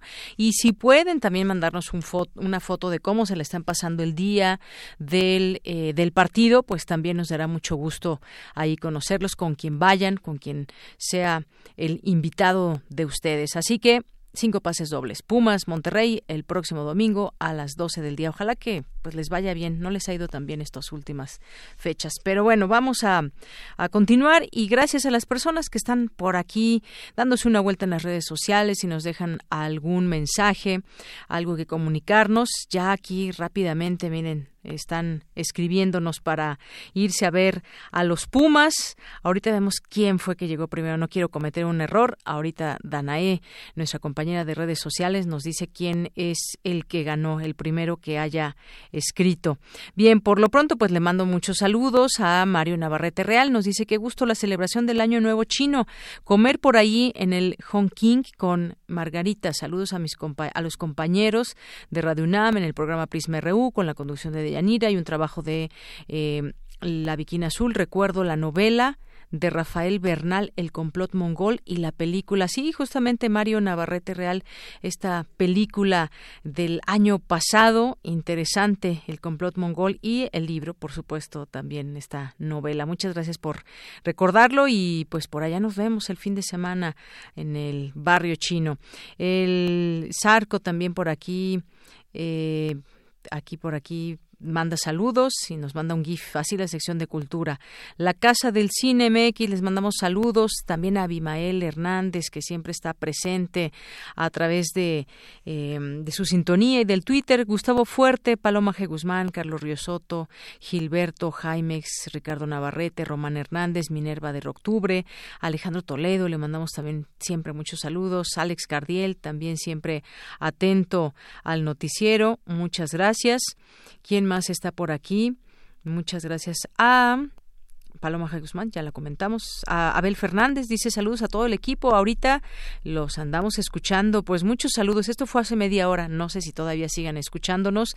Tal vez esté el CCH donde da clases y te mandamos muchos saludos desde aquí Abel y con las personas que estés compartiendo esta sintonía de Prisma RU en Radio UNAM. El Beto también le mandamos muchos saludos. Alex Jardín nos dice, "Yo apoyé a Sicilia en su primera etapa. Hoy ver a quienes lo apoyan me aleja de él. Dime quién te apoya y te diré quién eres." Gracias por el comentario. Eh, pues sí es todo un movimiento interesante que pues parte de esa idea de promover y exigir la justicia y pues no dudamos que pueda haber de pronto fuerzas que remen hacia otro lado, pero aquí destacamos la labor que, que se realiza de organización de parte de muchas personas que son participantes de esta de esta caminata y que tienen mucho mucho que reclamar. Gracias por tu comentario, Alex. Román Hernández García nos dice qué cosa los humanos nos sofisticamos cada vez más, mejorarnos todo, hasta las enfermedades. Gracias, Román. Eh, Russell Álvarez también por aquí presente. Eh, le mandamos saludos a todos ustedes que están aquí muy atentos. Edwin Abel, Emilio Cantún. Muchas gracias. César Soto también. Y pues vamos a continuar. Continuamos con la información. Y ahora pues toca el turno a mi compañera Dulce García, regeneración de la crítica liberal al anarquismo y la lucha armada. Bien, pues no, más bien es de Cindy esta nota, ¿no? No, es de Dulce, es de Dulce. Bueno, pues vamos a escuchar esta información con Dulce García. Deyanira, es un gusto saludarte. Muy buenas tardes. En el marco del 120 aniversario de la publicación del primer número del periódico Regeneración, editado por los hermanos Flores Magón el 7 de agosto de 1900, el Instituto Nacional de Estudios Históricos de las Revoluciones de México realizó el foro Regeneración de la Crítica Liberal al Anarquismo y la Lucha Armada. Prisma RU de Radio UNAM tuvo oportunidad de platicar con los ponentes acerca del anarquismo y la importancia de la labor de Ricardo Flores Magón en la Revolución Mexicana. Alejandro de la Torre, doctorante en Historia por la UNAM e investigador de la Dirección de Estudios Históricos de Lina, habló del anarquismo como una filosofía política dirigida por dos ejes principales, la libertad de no ser gobernado y la solidaridad entre iguales a través del apoyo mutuo de la sociedad libre de individuos. Libertad sin solidaridad conlleva a la tiranía del individuo y no es lo que busca el anarquismo. ¿no? El anarquismo busca la convivencia armónica de los seres humanos en pleno goce de sus libertades a través de la práctica solidaria. Que el anarquismo, desde su origen, buscaba una sociedad libertaria, es decir, sin autoridad. El caso de Ricardo Flores Magón, en el caso mexicano, pues es eh, emblemático porque, porque bueno, es la más prominente figura del anarquismo mexicano y eh, su participación en la, en para dotar de, de un discurso radical a la revolución mexicana pues fue importantísimo quieren concientizar. Esa es la primera misión, concientizar al pueblo de que vive bajo unas condiciones que son inaceptables, que están vulnerando su dignidad. Una segunda misión es encauzar el movimiento revolucionario en la medida de lo posible, dotarlo de contenido social. De acuerdo con Ana Rivera Carbó, autora del libro La Casa del Obrero Mundial, Anarcosindicalismo y Revolución en México y académica de la Facultad de Filosofía y Letras de la UNAM, Ricardo Flores Magón empezó como liberal y poco a poco se fue radicalizando, contrario a la idea de Estado. De él surgen propuestas como la legislación del trabajo doméstico, salario mínimo, educación laica y jornada de ocho horas. Yo creo que hay muchos rastros del pensamiento de Ricardo Flores Magón en nuestra vida cotidiana. Esta preocupación por una mayor distribución de la riqueza, por una educación laica, por la libertad del individuo, es una, son reivindicaciones que siguen vigentes. Y el anarquismo tiene una parte muy atractiva y es que, como nunca ejerce el poder, no aspira a ejercer el poder, nunca hace cosas cuestionables, porque quien ejerce el poder siempre hace cosas que alguien puede cuestionar. El anarquismo siempre tuvo en sus detractores ¿no? Eh, una oposición que decía que era gente que eh, promovía el desorden, la violencia, cuando al contrario, el anarquismo lo que ha planteado es el apoyo mutuo Deyanira, recordemos que el periódico Regeneración cumplió su papel como difusor de severas críticas a la dictadura de Porfirio Díaz, promovió la fundación del Partido Liberal Mexicano en 1905 y fue catalizador de una oposición determinante en la generación de movimientos sociales como la huelga de Cananea, la rebelión de Río Blanco y algunos levantamientos armados entre 1906 y 1908 que contribuyeron a minar al porfiriato en los últimos años. Hasta aquí la información.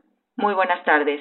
Muchas gracias, gracias Cindy Pérez Ramírez por esta información. Nos vamos ahora con Cristina Godínez, Deportes Electrónicos, Prácticas Comunicativas y de Consumo. Cuéntanos, Cristina, adelante. Deyanira, muy buenas tardes a ti al auditorio de Prisma RU. México es el primer lugar en Latinoamérica en el consumo de videojuegos. El dato es importante porque existe algo llamado deportes electrónicos, que son competiciones de videojuegos que se han convertido en eventos de gran popularidad. Por lo general, los deportes electrónicos son competiciones de videojuegos multijugador, particularmente entre jugadores profesionales, pero México ya comienza a tener sus líderes al respecto. Al presentar el proyecto Los deportes electrónicos como industria creativa, contexto socioeconómico, prácticas comunicativas y de consumo, Adolfo Gracia, académico de la Facultad de Ciencias Políticas y Sociales de la UNAM, explicó que los deportes electrónicos han generado interés económico pero también académico, de ahí que nuestra casa de estudios haya impulsado este trabajo. Poniendo a la vanguardia la máxima casa de estudios en el estudio de estos temas, eh, novedosos ¿no? de la cultura digital y, eh, bueno, en conjunto con la NAWAC. Eh, como pueden ver, se espera que la industria de los esports este año supere los mil millones de dólares. Nada más la industria de los esports. Esto es sin contar eh, lo que generan los videojuegos. Hay una industria que va de la mano de, de los esports, que es los contenidos de videos sobre videojuegos, ¿no? todos los tutoriales, la gente que streamea sus partidas este, en vivo, etcétera. Esa industria por sí sola vale seis mil este, 6.500 millones de dólares, ¿no? El proyecto tendrá una duración de tres años y constará de tres áreas principales. La socioeconómica, donde se estudiará a partir de la economía política las condiciones en las que se dieron los deportes electrónicos. Otra titulada Prácticas comunicativas y finalmente la tercera Prácticas de consumo, donde se buscará entender cómo es el público de los deportes electrónicos. Es un mercado muy importante, un mercado que necesita este, productores especializados para los contenidos de deportes electrónicos, profesionalización en, todos, en todas las áreas, desde psicología deportiva, derecho, etcétera, gente que sepa hacer marketing. Entonces, este proyecto es una gran oportunidad para conocer a los esports este, en los tres niveles que mencionó el doctor Garfias. ¿no? Entonces, y la relevancia en México, bueno, nosotros somos el país número uno en la región de consumidores de videojuegos. ¿no? Eh, por nuestra población también somos el mercado potencial más interesante eh, para los esports. Entonces, este proyecto puede sentar las bases para conocer a las audiencias que ven esports. Hasta aquí el reporte. Muy buenas tardes. Bien, muchísimas gracias, Dulce García, con esta información. Nos vamos ahora a las breves internacionales con Ruth Salazar. Internacional RU.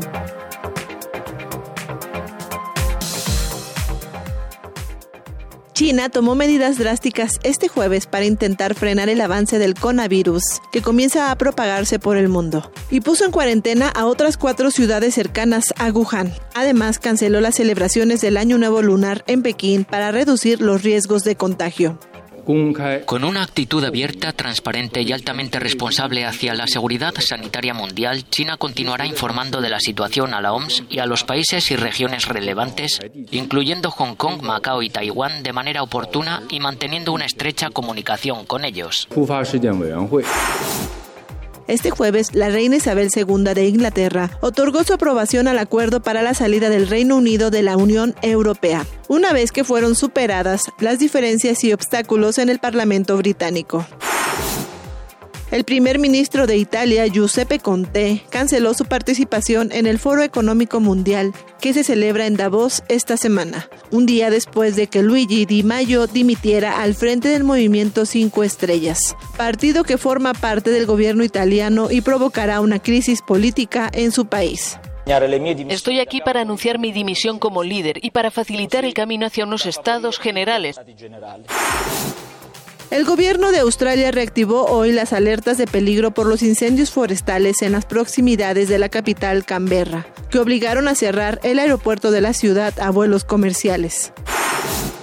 El cambio climático, la ciberguerra y la erosión de la infraestructura política son los principales motivos de la alarma para el Boletín de Científicos Atómicos, organismo creador del reloj del fin del mundo que este jueves ha decidido adelantar la hora a 100 segundos para la medianoche, es decir, la destrucción del planeta. La hora nunca se había puesto tan cerca de la medianoche desde su creación. Porque tu opinión es importante, síguenos en nuestras redes sociales, en Facebook como Prisma RU y en Twitter como arroba PrismaRU. Queremos escuchar tu voz. Nuestro teléfono en cabina es 55 36 43 39. Dos de la tarde con 20 minutos. Antes de irnos a la siguiente entrevista, rápidamente, quienes se van a ver a los Pumas el próximo domingo, por teléfono nos llamaron Pedro López Álvarez, Arturo Hernández Francisco y Carlos Peralta Gómez. Y por Twitter, Verónica Ortiz Herrera y Mario Alberto Rodríguez Vadillo. Y le mandamos un saludo a todas las personas que nos escribieron un tweet que querían boletos, pero solamente tenemos cinco pases dobles. Y gracias por estar ahí pendientes. Bien, pues los pueden recoger hoy hasta las 5 de la tarde o mañana en un horario de 10 a 5 de la tarde, de 10 de la mañana a 5 de la tarde, aquí en Adolfo Prieto número 133, en el Departamento de Información. Y no se olviden de tomarse una foto y arrobar a Prisma RU. Bien, pues vamos a continuar. Ya está en la línea telefónica. Le agradezco mucho nos tome esta llamada al doctor Roberto Castro Pérez, investigador del Centro Regional de Investigaciones Multidisciplinarias. ¿Qué tal, doctor? Bienvenido. Muy buenas tardes. Gracias. Buenas tardes, Dayanera. Eh, doctor, pues tengo en mis manos este libro de parejas, hogares, instituciones y espacios comunitarios, violencia, violencias contra las mujeres en México. Emanado todo esto de la encuesta nacional sobre la dinámica de relaciones en los hogares eh, que se llevó a cabo y que, pues, a decir, a juzgar de lo que yo puedo leer en este libro, pues es una elaboración, un levantamiento muy importante que nos revela datos. ¿Y, y qué hacemos después con todos estos datos? Es un triunfo, por una parte, como bien dice en el libro, eh, del movimiento de mujeres en México que hacen exigencias muy claras y que muchas veces, pues pese a que se tienen todas estas cifras, la situación y el, el pues la solución a todos estos problemas no avanza. Cuéntenos un poco sobre este libro que tengo en mis manos y que cuenta con ocho capítulos. Claro que sí. Eh, eh, bueno, eh, la Endire, que es esta encuesta que mencionabas, pues se ha realizado ya en varias ocasiones. La primera vez fue en 2003, luego en 2006, luego en 2011 y ahora en el 2016 la llevan a cabo el Instituto Nacional de las Mujeres y el Instituto del INEGI. Eh, y es una, un instrumento realmente excepcional. Muy pocos países en el mundo tienen una encuesta tan específica, tan detallada. y además, esto es una encuesta de hogares y es por lo tanto representativa de todas las mujeres en México de 15 años y más. Eh, entonces, en, efectivamente, como decimos en el prólogo, eh, eh, es un triunfo del movimiento eh, por la igualdad de género y por la equidad del movimiento de mujeres, eh, contar a nivel de de políticas de Estado con instrumentos de medición de este alcance.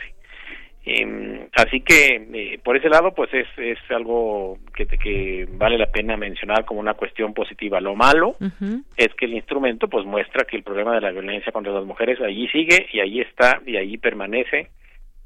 Eh, con variaciones entre medición y medición, pero que, de que es un problema de primera importancia, de eso no tenemos ninguna duda. Em, y bueno, sí, sí, creo que eh, por lo que sabemos, parcialmente este tipo de estudios y la encuesta misma ha servido ah, para la toma de decisiones, para la formulación de ciertas políticas eh, eh, públicas, sobre todo a nivel federal. El problema más grave está a nivel estatal, donde la capacidad de utilizar la, los datos, porque la encuesta es representativa para cada estado, o sea, cada estado podría hacer su análisis de la INDIRE pertinente para sí mismo, pero allí eh, es la utilización de este tipo de, de, bases de datos eh, es mucho menor y pues las políticas tienen un poco más de improvisación en ese sentido, o por lo menos de desvinculación con información como la que aquí se presenta. Así es. Y bueno, pues vamos descubriendo aquí también toda esta información en los capítulos, cómo se va digiriendo, cómo nos la muestran a, los lectores y eh, pues eh, estudios también recientes de violencia contra las mujeres se siguen encontrando también pues estas barreras cuando cuando ya se visibiliza se hace visible toda esta violencia desde muchos ámbitos y que ya lo, lo vamos a platicar en unos momentitos más eh, también se encuentra pues esta barrera de quién atiende eh, digamos estas estos requerimientos de las mujeres que son víctimas de violencia y pues muchas veces ahí queda justamente esta barrera es incluso viene desde las propias instancias que se encargan de proteger a las mujeres. Exactamente, la encuesta y tiene eh, preguntas que permiten explorar cómo qué decidieron hacer las mujeres que sufrieron violencia, cuántas decidieron eh, presentar alguna denuncia y las que presentaron cómo fueron atendidas. Y bueno, eh, lo que muestran en síntesis los datos es que nos falta muchísimo de construcción institucional. Muy pocas mujeres deciden presentar la denuncia y buena parte de la razón de ello es que no confían en que las instituciones vayan a responder, como en efecto lo demuestran las mujeres que sí se atrevieron a presentar la denuncia y en altos porcentajes encontraron que eh, no procedió o no pasó más nada o, o, este se le trató de decir que a lo mejor ella dio lugar al problema, etcétera. Entonces ahí hay un problema muy importante, mm, solemos decir de capacitación de funcionarios públicos, pero yo diría de construcción institucional. Necesitamos eh, hacer las instituciones que realmente estén al servicio en este caso de las mujeres y de la protección de, ellas frente a este problema. Así es. Hay en los capítulos datos muy interesantes, doctor. Uno de ellos, por ejemplo, y que es uno pues muy cercano, yo creo que práctica, prácticamente eh, todas las mujeres que hemos viajado en algún momento en el transporte público o estamos en espacios públicos hemos recibido algún tipo de agresión. Aquí habla de esto un capítulo, violencias de género en contra de las mujeres en espacios públicos, acoso sexual y sexista y que esto se lleva a cabo pues por lo general por un desconocido, por personas que nos encontramos en la calle y que llevan a cabo estas eh, prácticas en los espacios públicos, que es una forma de, violencia eh, de género. De este capítulo me gustaría que nos platicara un poco también sobre pues cómo se ha avanzado, o sea, ya hacerlo visible y que se plantee en una encuesta es ya importante. Y entre esos espacios públicos podemos se cuentan pues el transporte, el autobús, microbús, metro, metrobús, taxi, las calles, parques, plazas, en fin, prácticamente todo el espacio público, doctor. Así es. Ese, ese capítulo está escrito por la doctora Sonia Frías, que es investigadora también aquí del CRIM. Por cierto, que el libro está escrito por varias autoras, otras son Irene Cacique, eh, investigadora aquí del CRIM, y Florinda Ricker, de la Universidad Autónoma de la Ciudad de México, aparte de mí. En, efecto, lo que muestra este capítulo, que se llama Violencias de género en contra de las mujeres en espacios públicos, acoso sexual y sexista, es lo que todas las mujeres saben o sea que eh, es hasta medio redundante, ¿no? Eh, esto que acaba usted de decir, que todas las mujeres están expuestas a diversas formas de agresión y de acoso eh, en, en, espacios públicos. Y el problema de fondo, más allá de las cifras, que son realmente pues impresionantes, es que la desigualdad de género se muestra incluso en la manera como nos apropiamos o no de los espacios públicos los espacios públicos son masculinos, por eso las mujeres no pueden andar tranquilamente eh, por la calle con la seguridad de que también el espacio público es de ellas. eh, y si bien eso lo sabemos por la vía de la experiencia a través de las mujeres y a nivel conceptual por la vía de la teoría feminista, un capítulo como este lo que permite mostrar es a nivel de números cómo está la cosa, ¿no? Y bueno, pues no tenemos nada nuevo que descubrir salvo que el análisis que propone Sonia Frías es un análisis muy detallado con porcentajes para eh, por ejemplo, el tipo de agresiones que sufren las mujeres en la calle, desde si les eh, dicen eh, pues lo que se llama piropos, pero yo digo que si son piropos groseros, pues no son piropos, pero así está en la encuesta. pues sí, desde miradas, palabras, gestos. o agresiones, como. o agresiones incluso de llegar hasta tocar a las personas, a las mujeres. Eh, y los datos deberían ser eh, que 0% de las mujeres sufrieron mm, todas estas cuestiones y pues no es así. Eh, tenemos, por ejemplo, que en alrededor del 30% de las mujeres reportan haber sufrido en el último año eh, agresiones en el transporte público. Sí. Este, más del 85% reportan haber sufrido agresiones en, en, la calle, en el parque, en el mercado, en tianguis. Y, en fin, entonces, pues estamos hablando de cifras eh, realmente eh, preocupantes y que muestran pues toda la tarea que tenemos por delante para cambiar estas cosas. Claro, y es importante, me parece también hacer lectura de este libro para encontrarnos todos esos datos y saber cómo cómo cómo, cómo se convive con estos datos en el sentido de que esto para qué nos va a servir. Y hay otro capítulo, por ejemplo, doctor, donde usted participa, maltrato durante la atención obstétrica. Otro más también de la de la doctora Sonia Frías, violencias de género en contra de las mujeres en espacios públicos. Bueno, decíamos este y otro más, violencia en el contexto de las relaciones laborales, hostigamiento y acoso sexual y discriminación por embarazo. Y aquí me surge una pregunta, doctor, tenemos todos estos datos, estas cifras, esta información.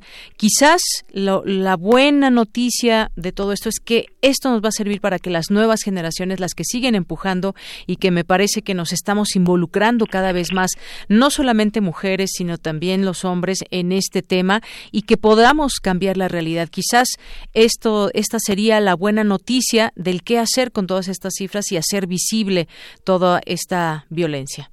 Sí, yo creo que sí va por ahí, eh, exactamente, en términos de, de la, apropiación de esta información para convertirla en una herramienta de lucha, ¿no?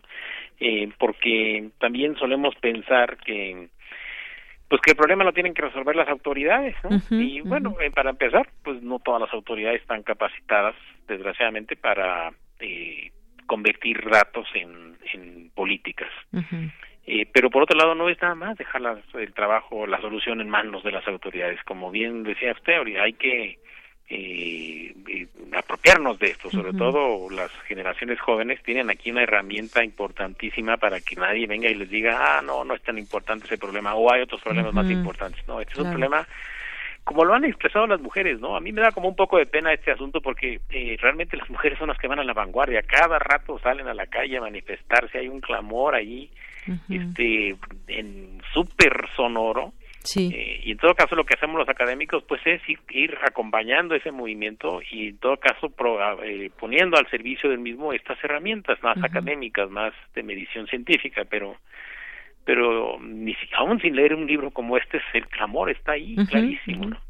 Claro, así es y, bueno, sobre todo también en este asunto me, pongo a pensar cuando estaba leyendo algunos de estos, de estos capítulos, la discriminación por embarazo, hay donde nos podemos dirigir, por supuesto, levantar una denuncia por esa discriminación, el hecho de estar embarazada no nos impide el poder trabajar y efectivamente tenemos que estar eh, después de un parto algunos días sin poder trabajar por cuestiones eh, naturales, pero pues también aquí hay, debe asumir esa responsabilidad también las autoridades y por supuesto también que, que los hombres nos ayuden a ver esa posibilidad también de vernos de, una manera diferente, no solamente, ay, se tiene que ir porque está embarazada y entonces eso ya va a perjudicar al trabajo que se viene haciendo. Eso, eso no es verdad además y, me parece que hay que entenderlo de una manera diferente hoy en día. Completamente y, y en efecto, eh, bueno, aquí en la UNAM yo no he visto, eh, no me ha tocado ver eso, pero en trabajos que tuve de joven, en, la iniciativa privada, en fin, en otros lugares,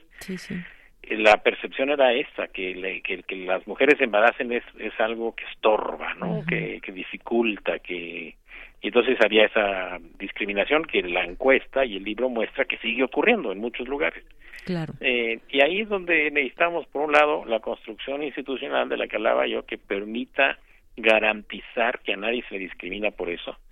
Y por otro lado pues claro un cambio de conciencias no en la medida en que los hombres sigan pensando que esto del embarazo es un estorbo olvidando que ellos mismos vienen de un embarazo este pues eh, vamos a tener dificultades para avanzar.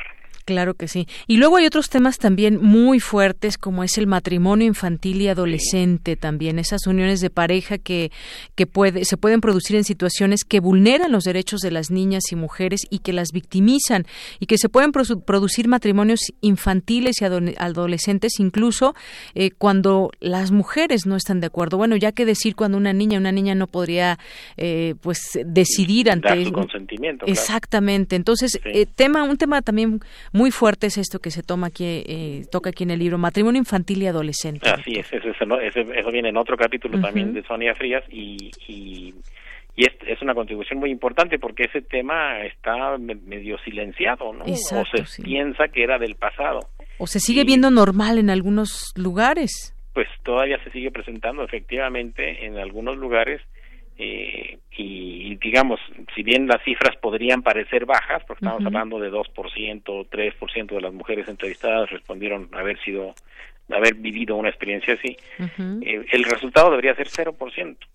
y, y 2% de todas maneras son cientos y cientos de mujeres eh, que respondieron o que representa el, el eh, o sea que está hablando de cientos de mujeres que han tenido esa experiencia. Entonces, eh, sí, tenemos ahí un rezago impresionante todavía en términos de, vigencia de derechos de las mujeres. Claro, y, me parece también que es muy interesante poder leer el libro porque a nosotras nos nos eh, nos permite también conocer esos derechos, conocer qué se está haciendo, pero también estas cifras, por ejemplo, y, también estos enfoques. Hay un capítulo también de la doctora eh, Frías que se llama La violencia que se ejerce y que se padece en la familia de origen y en la infancia, y justamente habla de en la familia de origen, que ahí se producen las primeras experiencias de violencia y victimización de género de, de las mujeres. Entonces, si nosotros lo entendemos, nosotras y nosotros lo entendemos, pues podemos dar pauta para que eh, a la hora de pues hacer una familia no repitamos patrones que quizás han estado equivocados durante mucho tiempo. Exactamente, y yo creo que el libro deberían leerlo en primer lugar los hombres. Sí, me parece que sí. La mayoría de los hombres piensan que es un tema secundario o, irrelevante y pues no, es, es un tema gravísimo. Y en efecto, eh, en este capítulo y en otras investigaciones que hemos hecho con la doctora eh, Frías, este, hemos mostrado cómo eh, pues sí, es eh, la violencia, la gente que sufre violencia en la infancia tiene más riesgo. Es una cadena. Tiene la gente que sufre violencia en la infancia tiene más riesgo de sufrirla en la escuela o de ejercer bullying y los que sufren o ejercen bullying tienen más riesgo de sufrir o ejercer violencia en el noviazgo y estos tienen más riesgo de sufrir o ejercer violencia en la pareja y estos a su vez de ejercer o sufrir eh, violencia sobre los hijos. Entonces es un círculo que este, se repite generación tras generación, pero pero que al mismo tiempo es un círculo con un montón de ventanas de oportunidad. Hay que hacer intervenciones en la familia, en la escuela, con los pequeñitos, en el noviazgo, etcétera, ¿no? Entonces se puede pensar en una estrategia que desarticule el problema en múltiples frentes a la vez. Así es. Este libro abona en mucho a todo esto para eh, tratar de comprender y entender este tema. Hay muchos otros esfuerzos y creo que me parece que estamos en un momento muy importante donde se puede dar ese paso para ese cambio que se está buscando desde hace mucho tiempo, incluso podría decir décadas. Hay mujeres que, eh, pues, eh, incluso ya murieron, pero que iniciaron una lucha muy clara, una lucha feminista y una lucha de los derechos de las mujeres. El empoderamiento de las mujeres, hablar de empoderamiento de pronto a, muchos hombres quizás les, eh, les genera muchos problemas, pero hay que entender también qué, qué significa este empoderamiento de las mujeres, de qué manera nos podemos ver iguales todos y, tratar de ir cambiando también ese, ese discurso eh, que muchas veces también afecta, doctor. Exactamente, y el tema del empoderamiento es uno que ha medido en particular la doctora Irene Cacique, otra de las autoras, eh, del libro. Y, y bueno eh, un, hay, hay, muchos hallazgos al respecto pero uno que a mí me gusta enfatizar siempre por lo revelador que es es que eh, hay una medición donde se estima cómo se reparte el trabajo del hogar. Eh, entonces pues, claro, claro la, la, mayor parte del trabajo del hogar recae sobre las mujeres siempre no sí el trabajo doméstico, el trabajo doméstico. Pues, debe hacerse en pareja no Claro, pero en la medida en que aumenta el eh, la participación de los hombres, lo que llamamos la corresponsabilidad, no que ayudan, sino que son corresponsables, en el trabajo del hogar, este disminuye dramáticamente la violencia contra las mujeres. O sea que una política pública que venimos diciendo desde hace muchos años que podría impulsarse para prevenir y disminuir la violencia contra las mujeres, podría ser una política que ni siquiera mencione la palabra violencia, que simplemente diga los hombres somos corresponsables de la, del trabajo en el hogar y tenemos que entrarle parejo, vamos a entrarle. Y si logramos eso y empezamos a, a lograr que los hombres le entremos más, la violencia va a disminuir. Y esto tiene una razón muy clara. El trabajo en el hogar es concientizador. porque el trabajo del hogar, a diferencia del trabajo fuera del hogar, el trabajo del hogar nada más se ve cuando no se hace. Si no está planchada mi camisa, ahí noto. Ahí es donde noto, ay, ¿por qué no está mi camisa lista? Si llevo a la casa al rato y no hay comida, ahí me voy a dar cuenta no hay comida. Pero si llego y si hay comida, no voy a pensar quién la hizo. Uno, los hombres sobre todo asumen como que se hizo solita, ¿no? Exacto. Si le entran al trabajo, se concientizan de todo lo que se implica, todo lo que implica el trabajo doméstico. y Entonces, en ese sentido es muy concientizador y eso puede ayudar muchísimo a, a que establezcan otro tipo de relaciones con las mujeres. Así es. Y bueno, también eh, eh, nosotras mismas, las mujeres, cómo vemos todo, todos estos temas que van surgiendo. Hay un dato que me encontré interesante en el, libro. Todavía un 12% de, de las mujeres no está de acuerdo con el planteamiento de que los hombres deben encargarse, al igual que las mujeres, de las tareas de la casa, de cuidar a los niños y niñas y a las personas enfermas y ancianas. También hay una, hay un, un chip que tenemos que cambiar todos, inclusive también muchas mujeres. Sí, finalmente es un país diverso, con diversos grados de concientización y de pues hasta de conservadurismo y pues sí, e, e, eso muestra simplemente la dificultad que tenemos y de ahí también la importancia de las políticas regionales. Por eso digo que es importante que los estados también eh, pudieran hacer uso de este tipo de herramientas y no nada más a nivel federal, porque hay variaciones muy importantes en, en, términos de esa variable, por ejemplo, que dice, ya sea comparando a Ciudad de México con otros estados, pues hay muchas variaciones. Claro, hay también características sociodemográficas que se deben de tomar en cuenta cuando hablamos, de, por ejemplo, del empoderamiento, de qué perfil también de mujeres estamos hablando y que todo este tema también, eh, pues fuera de la Ciudad de México, también hay muchas situaciones particulares. Decíamos, por ejemplo, este tema del em, del matrimonio infantil que se da mucho más en la provincia, por ejemplo, y que debemos de tomar en cuenta. Este libro me parece que está muy amplio, que toca todos estos temas y que es un gran esfuerzo que, que, han hecho por analizar estas cifras y, interpretarlas y que podamos entenderlo todos y todas. Eh, pues doctor Roberto Castro, no sé si quiera agregar algo más.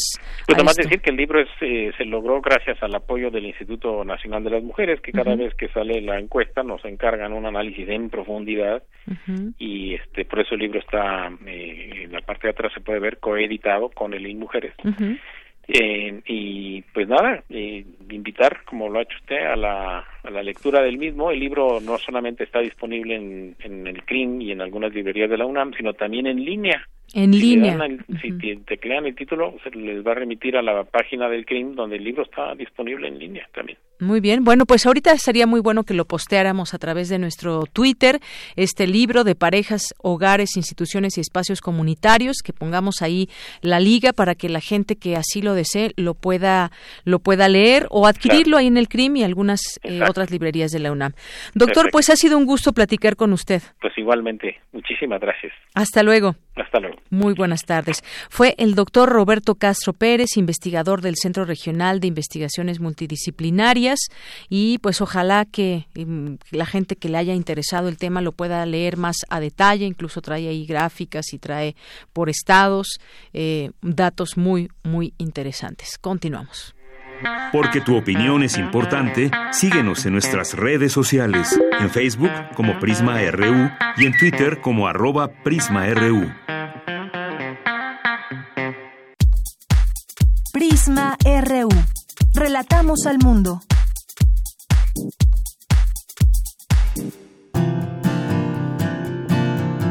Gaceta UNAM. Le mandamos un cordial saludo a Hugo Huitrón, director de Gaceta UNAM.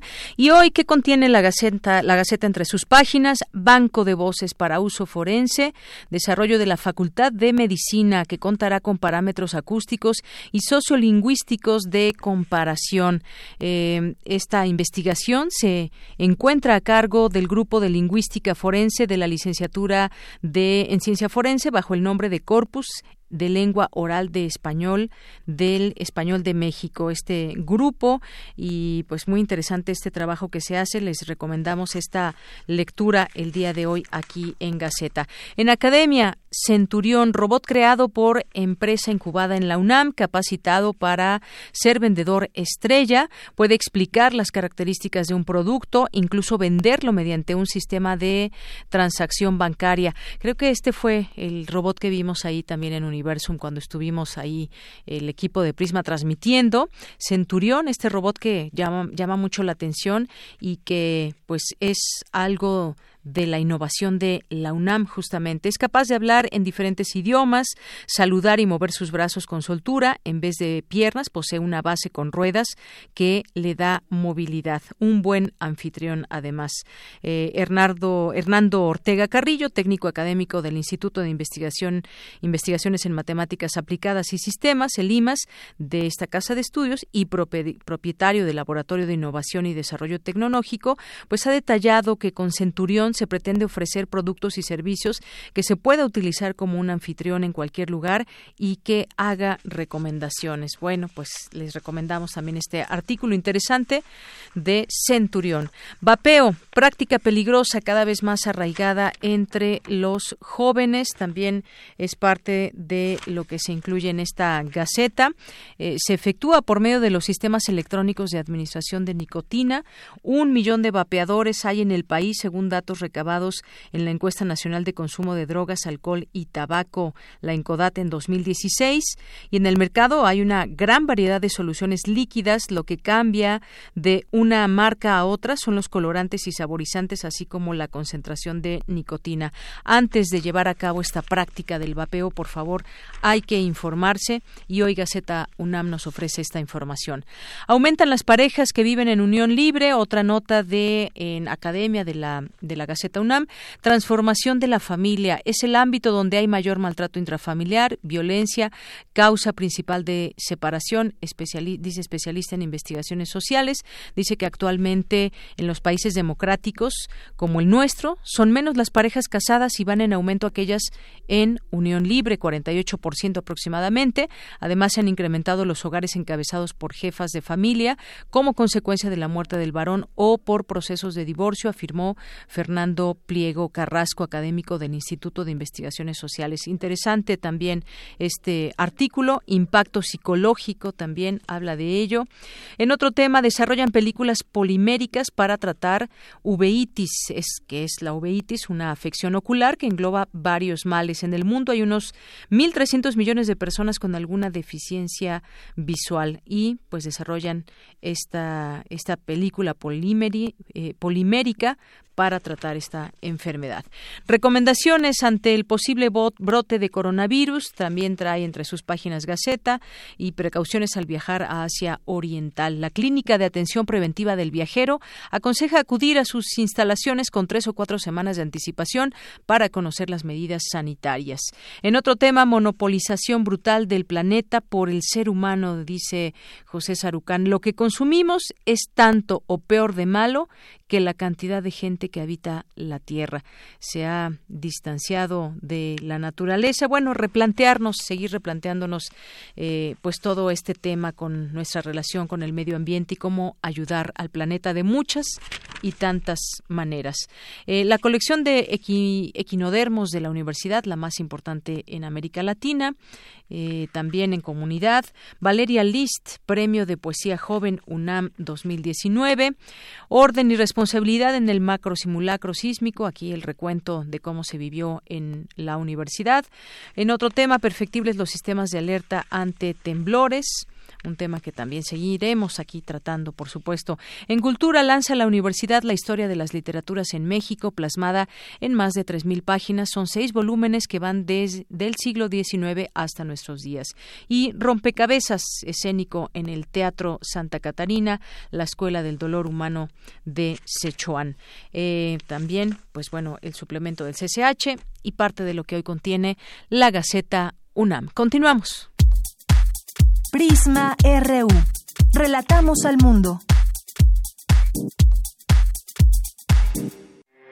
Porque tu opinión es importante, síguenos en nuestras redes sociales, en Facebook como Prisma RU y en Twitter como arroba PrismaRU. Colaboradores RU. Cine. Bien, continuamos aquí en Prisma RU y me da muchísimo gusto recibir aquí vía telefónica a Eric Estrada, que es crítico de cine en Cine Garage. Ustedes ya lo conocen y ha tenido, ha participado con nosotros en otros momentos y te agradezco esa participación, Eric. Muy buenas tardes. Hola, Deyanira, muy buenas tardes. Yo con todo gusto. Y nosotros también. Pues cuéntanos, Eric, ¿qué nos vas a recomendar hoy? No sé si en cartelera, series, platícanos. Pues hay, la, la, cartelera está muy activa porque como todo el mundo sabe, viene la entrega del Oscar, el premio, eh, digamos, más popular, ¿no? Para la gente que solemos ir al cine. Para mí no, a mí la verdad no me no me llama mucho, pero es da la oportunidad para ver películas bastante interesantes. Creo que este fin de semana eh, es justo el ejemplo perfecto. Eh, podrían sonar un poco frívolas, pero en realidad son películas muy propositivas de entrada, eh, tenemos la película Mujercitas de Greta Gerwig, una directora que está tratando de encontrar su propia voz y que al hacerlo eh, adapta nuevamente la novela de Luisa May Alcott, pues que creo que todo el mundo hemos leído, ¿no? A mí por lo menos me tocó leerla en la, en la primaria, eh, es una novela muy conocida, se han hecho muchas adaptaciones y lo que hace Greta Gerwig ahora es, eh, digamos, mm, darle un poco más de voz y de intensidad a estas mujeres. La, la, novela, para quien no la conozca, retrata la vida y el crecimiento de un grupo de hermanas y de la madre, la familia March, que tienen al, al padre combatiendo en la guerra de secesión en los Estados Unidos. Eh, y lo que hace Greta Gerwig es darle más, eh, digamos, presencia, volumen e intensidad a los deseos de progreso individual de cada una de estas mujeres principalmente de la eh, una de las hermanas intermedias intermedias que es Joe eh, y pues a partir de eso hacer una película digamos un poco más combativa desde el lado femenino bastante más propositiva y abierta en un discurso que sí en otras películas y en la novela se quedaba un poquito abajo con estos enredos de la pompa social y las reglas que estas mujeres estaban obligadas a seguir sin estar tan de acuerdo con ellas. Esta película le da un poco la vuelta está nominada a premios importantes, entre ellos el de mejor película al Oscar, y este es el fin de semana como para echarle el palomazo, ¿no? Uh tiene como sus admiradores y sus detractores, esta película está como para ponerlos a platicar a los dos y ver si realmente tenemos ahí a una directora que en esta su tercera película finalmente está encontrando su, su camino. Yo la recomendaría, digamos, en el número tres. En el número tres, muy bien. En el número dos, Ajá. hay una película bastante más compleja en su asimilación, que se llama Jojo Rabbit, de un director que se llama también Taika, Taika Waititi. Él hace el, el, el guion de Taika Waititi, tenemos eh, comedias muy, muy ácidas, tenemos eh, propuestas muy, digamos, eh, revueltas, ¿no? Como que pone en la cocina elementos que no deberían ir juntos, este, y es creo que es el el ejemplo de lo que puede llegar a lograr con esos ingredientes atípicos. Nos vamos al Berlín de finales de la Segunda Guerra Mundial.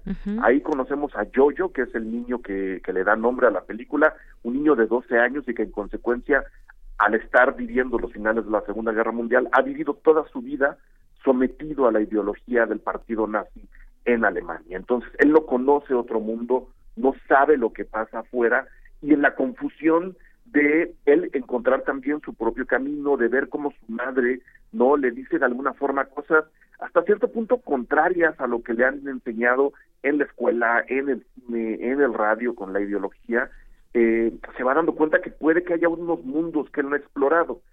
El tono satírico de la película y el tono crítico de la película viene cuando nos enteramos que el amigo imaginario con el que este niño solitario platica todo el tiempo no es otro que Adolf Hitler, ¿no? Que es, digamos, la única figura de autoridad que él ha conocido en su vida porque su padre también está peleando en el frente de la Segunda Guerra Mundial y la película se mueve en una sátira muy crítica, muy aguda, muy muy filosa, bordeando no todos los límites de, entre la corrección política, entre la comedia apresurada, entre realmente un análisis social no solo de esa época en Alemania, sino de la época que estamos viviendo ahora, que por muchos frentes se podría comparar, ¿no? Las fake news, los dictadores en el poder, no el sometimiento de las masas, todo eso está metido en la película y la hace tremendamente interesante.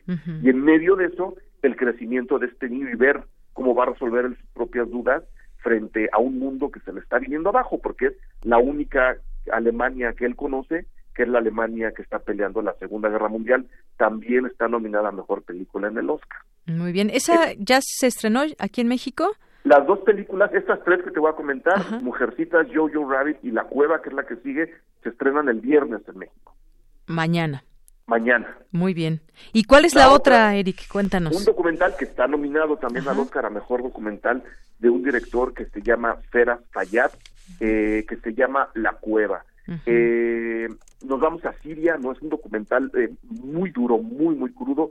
Vamos a Siria a conocer un grupo de doctoras, enfermeras, cocineras, hay por ahí un doctor que les ayuda, pero en general son mujeres lideradas por Amani Balbur, a quien a Balur, a quien vamos siguiendo toda la película, eh, para darnos cuenta no solo cómo tienen que pelear en medio de la guerra en Siria, de los bombardeos rusos, de los ataques, de las balaceras, de este derrumbe sistemático en el que está el país, vamos conociendo cómo ella, que trabaja en un hospital, que dirige un hospital, tiene que salvar la vida principalmente de niños, ¿no? Gente completamente inocente que es víctima de los bombardeos, mientras tiene que hacerle frente al pensamiento machista de mucha gente eh, en, ese país, en esa situación, que creen que este grupo de enfermeras, doctoras y cocineras no están capacitadas para llevar un hospital en las circunstancias en las que se están viviendo, que son completamente precarias, ¿no? Entonces, esta, esta mujer encontró la manera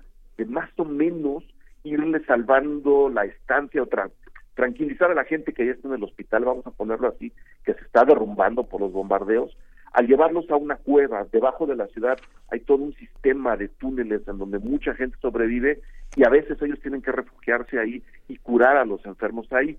Eh, y el documental nos muestra esta vida, este derrumbe, la enorme fuerza de esta mujer pero también la desesperación tremenda en la que está viviendo y en la que está sobreviviendo por no poderle ayudar a la gente y en particular a los niños, porque ella es pediatra, eh, de la manera como ella quisiera. No hay medicinas, no hay salas, a veces no hay electricidad. Un documental realmente demoledor, demoledor que también estrena este fin de semana en la, en, la cartelera mexicana, nominado a Mejor Documental en el Oscar. Oye, pues suenan muy bien estas, estas recomendaciones. Tenemos este fin de semana para poderlas ver y hacer nuestra propia opinión de todo esto. Y que justamente, como decías, todo este tema de que enmarca los premios en el cine y demás, pues nos, eh, nos lleva a quienes nos gusta el cine, pues a ver todas estas eh, propuestas que están ahí, que llegan a México. Estas tres, La Cueva, Mujercitas y Jojo Rabbit, son las que tú nos recomiendas. Muy bien, yo por ahí vi una, no, no la he visto, pero la había anunciada que me, me, atrae. Se llama La casa junto al mar. Es una es una película, a ver, me parece que es francesa y que bueno pues la historia según habla es de eh, tres personas que se reúnen en torno a su papá son tres eh, tres hermanos y bueno suceden ahí distintas cosas el momento de reflexionar para que pues eh, todos los valores que en algún momento les fueron inculcados puedan salir a flote ante este reto que es pues cuidar a su padre. Pero veamos qué tal está me llama la atención la historia, La casa pues junto al mar. Sí, la, película es de Robert Gedigian, eh, y pues sí, entra entra cartelera, también creo que anda por ahí en los cineclubes, entonces... Sí, me parece que está en la cineteca. Para darse vueltas, ¿no? Muy bien. Bueno, pues eh, Eric, muchísimas gracias por estar con nosotros. El siguiente jueves más recomendaciones que nos tendrás y que, pues bueno, también si el público quiere participar. Te encontramos en, en Twitter como... Eh, mi Twitter personal es Mezclilla Guarra, pero el, digamos, el del trabajo, donde pueden preguntar todo tipo de cosas de cine, es arroba cinegaraje. Muy bien. Pues por ahí te seguimos, Eric. Muchísimas gracias. Gracias a ustedes. Hasta luego. Muy buenas tardes. Bye. Bien, pues Eric Estrada, crítico de cine, y estas recomendaciones. Si ustedes tienen algunas otras, también, por favor, coméntenlas con nosotros para que podamos eh, verlas, hagamos una lista y ahí, pues, tratar de ver lo más que podamos, que no siempre se puede ir al cine, pero pues ya casi nos vamos. Nos vamos a despedir con esta musiquita que suena de fondo, que es como un jazz escucho por ahí. Y bueno, pues hasta mañana, que tengan buena tarde, buen provecho. Yo soy de Yanira Morán y a nombre de todo el equipo, gracias, buenas tardes y hasta mañana.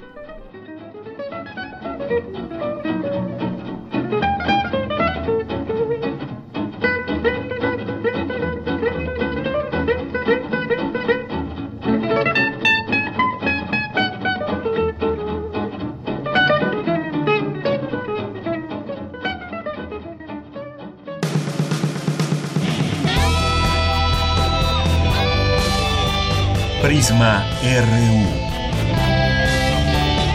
Relatamos al mundo.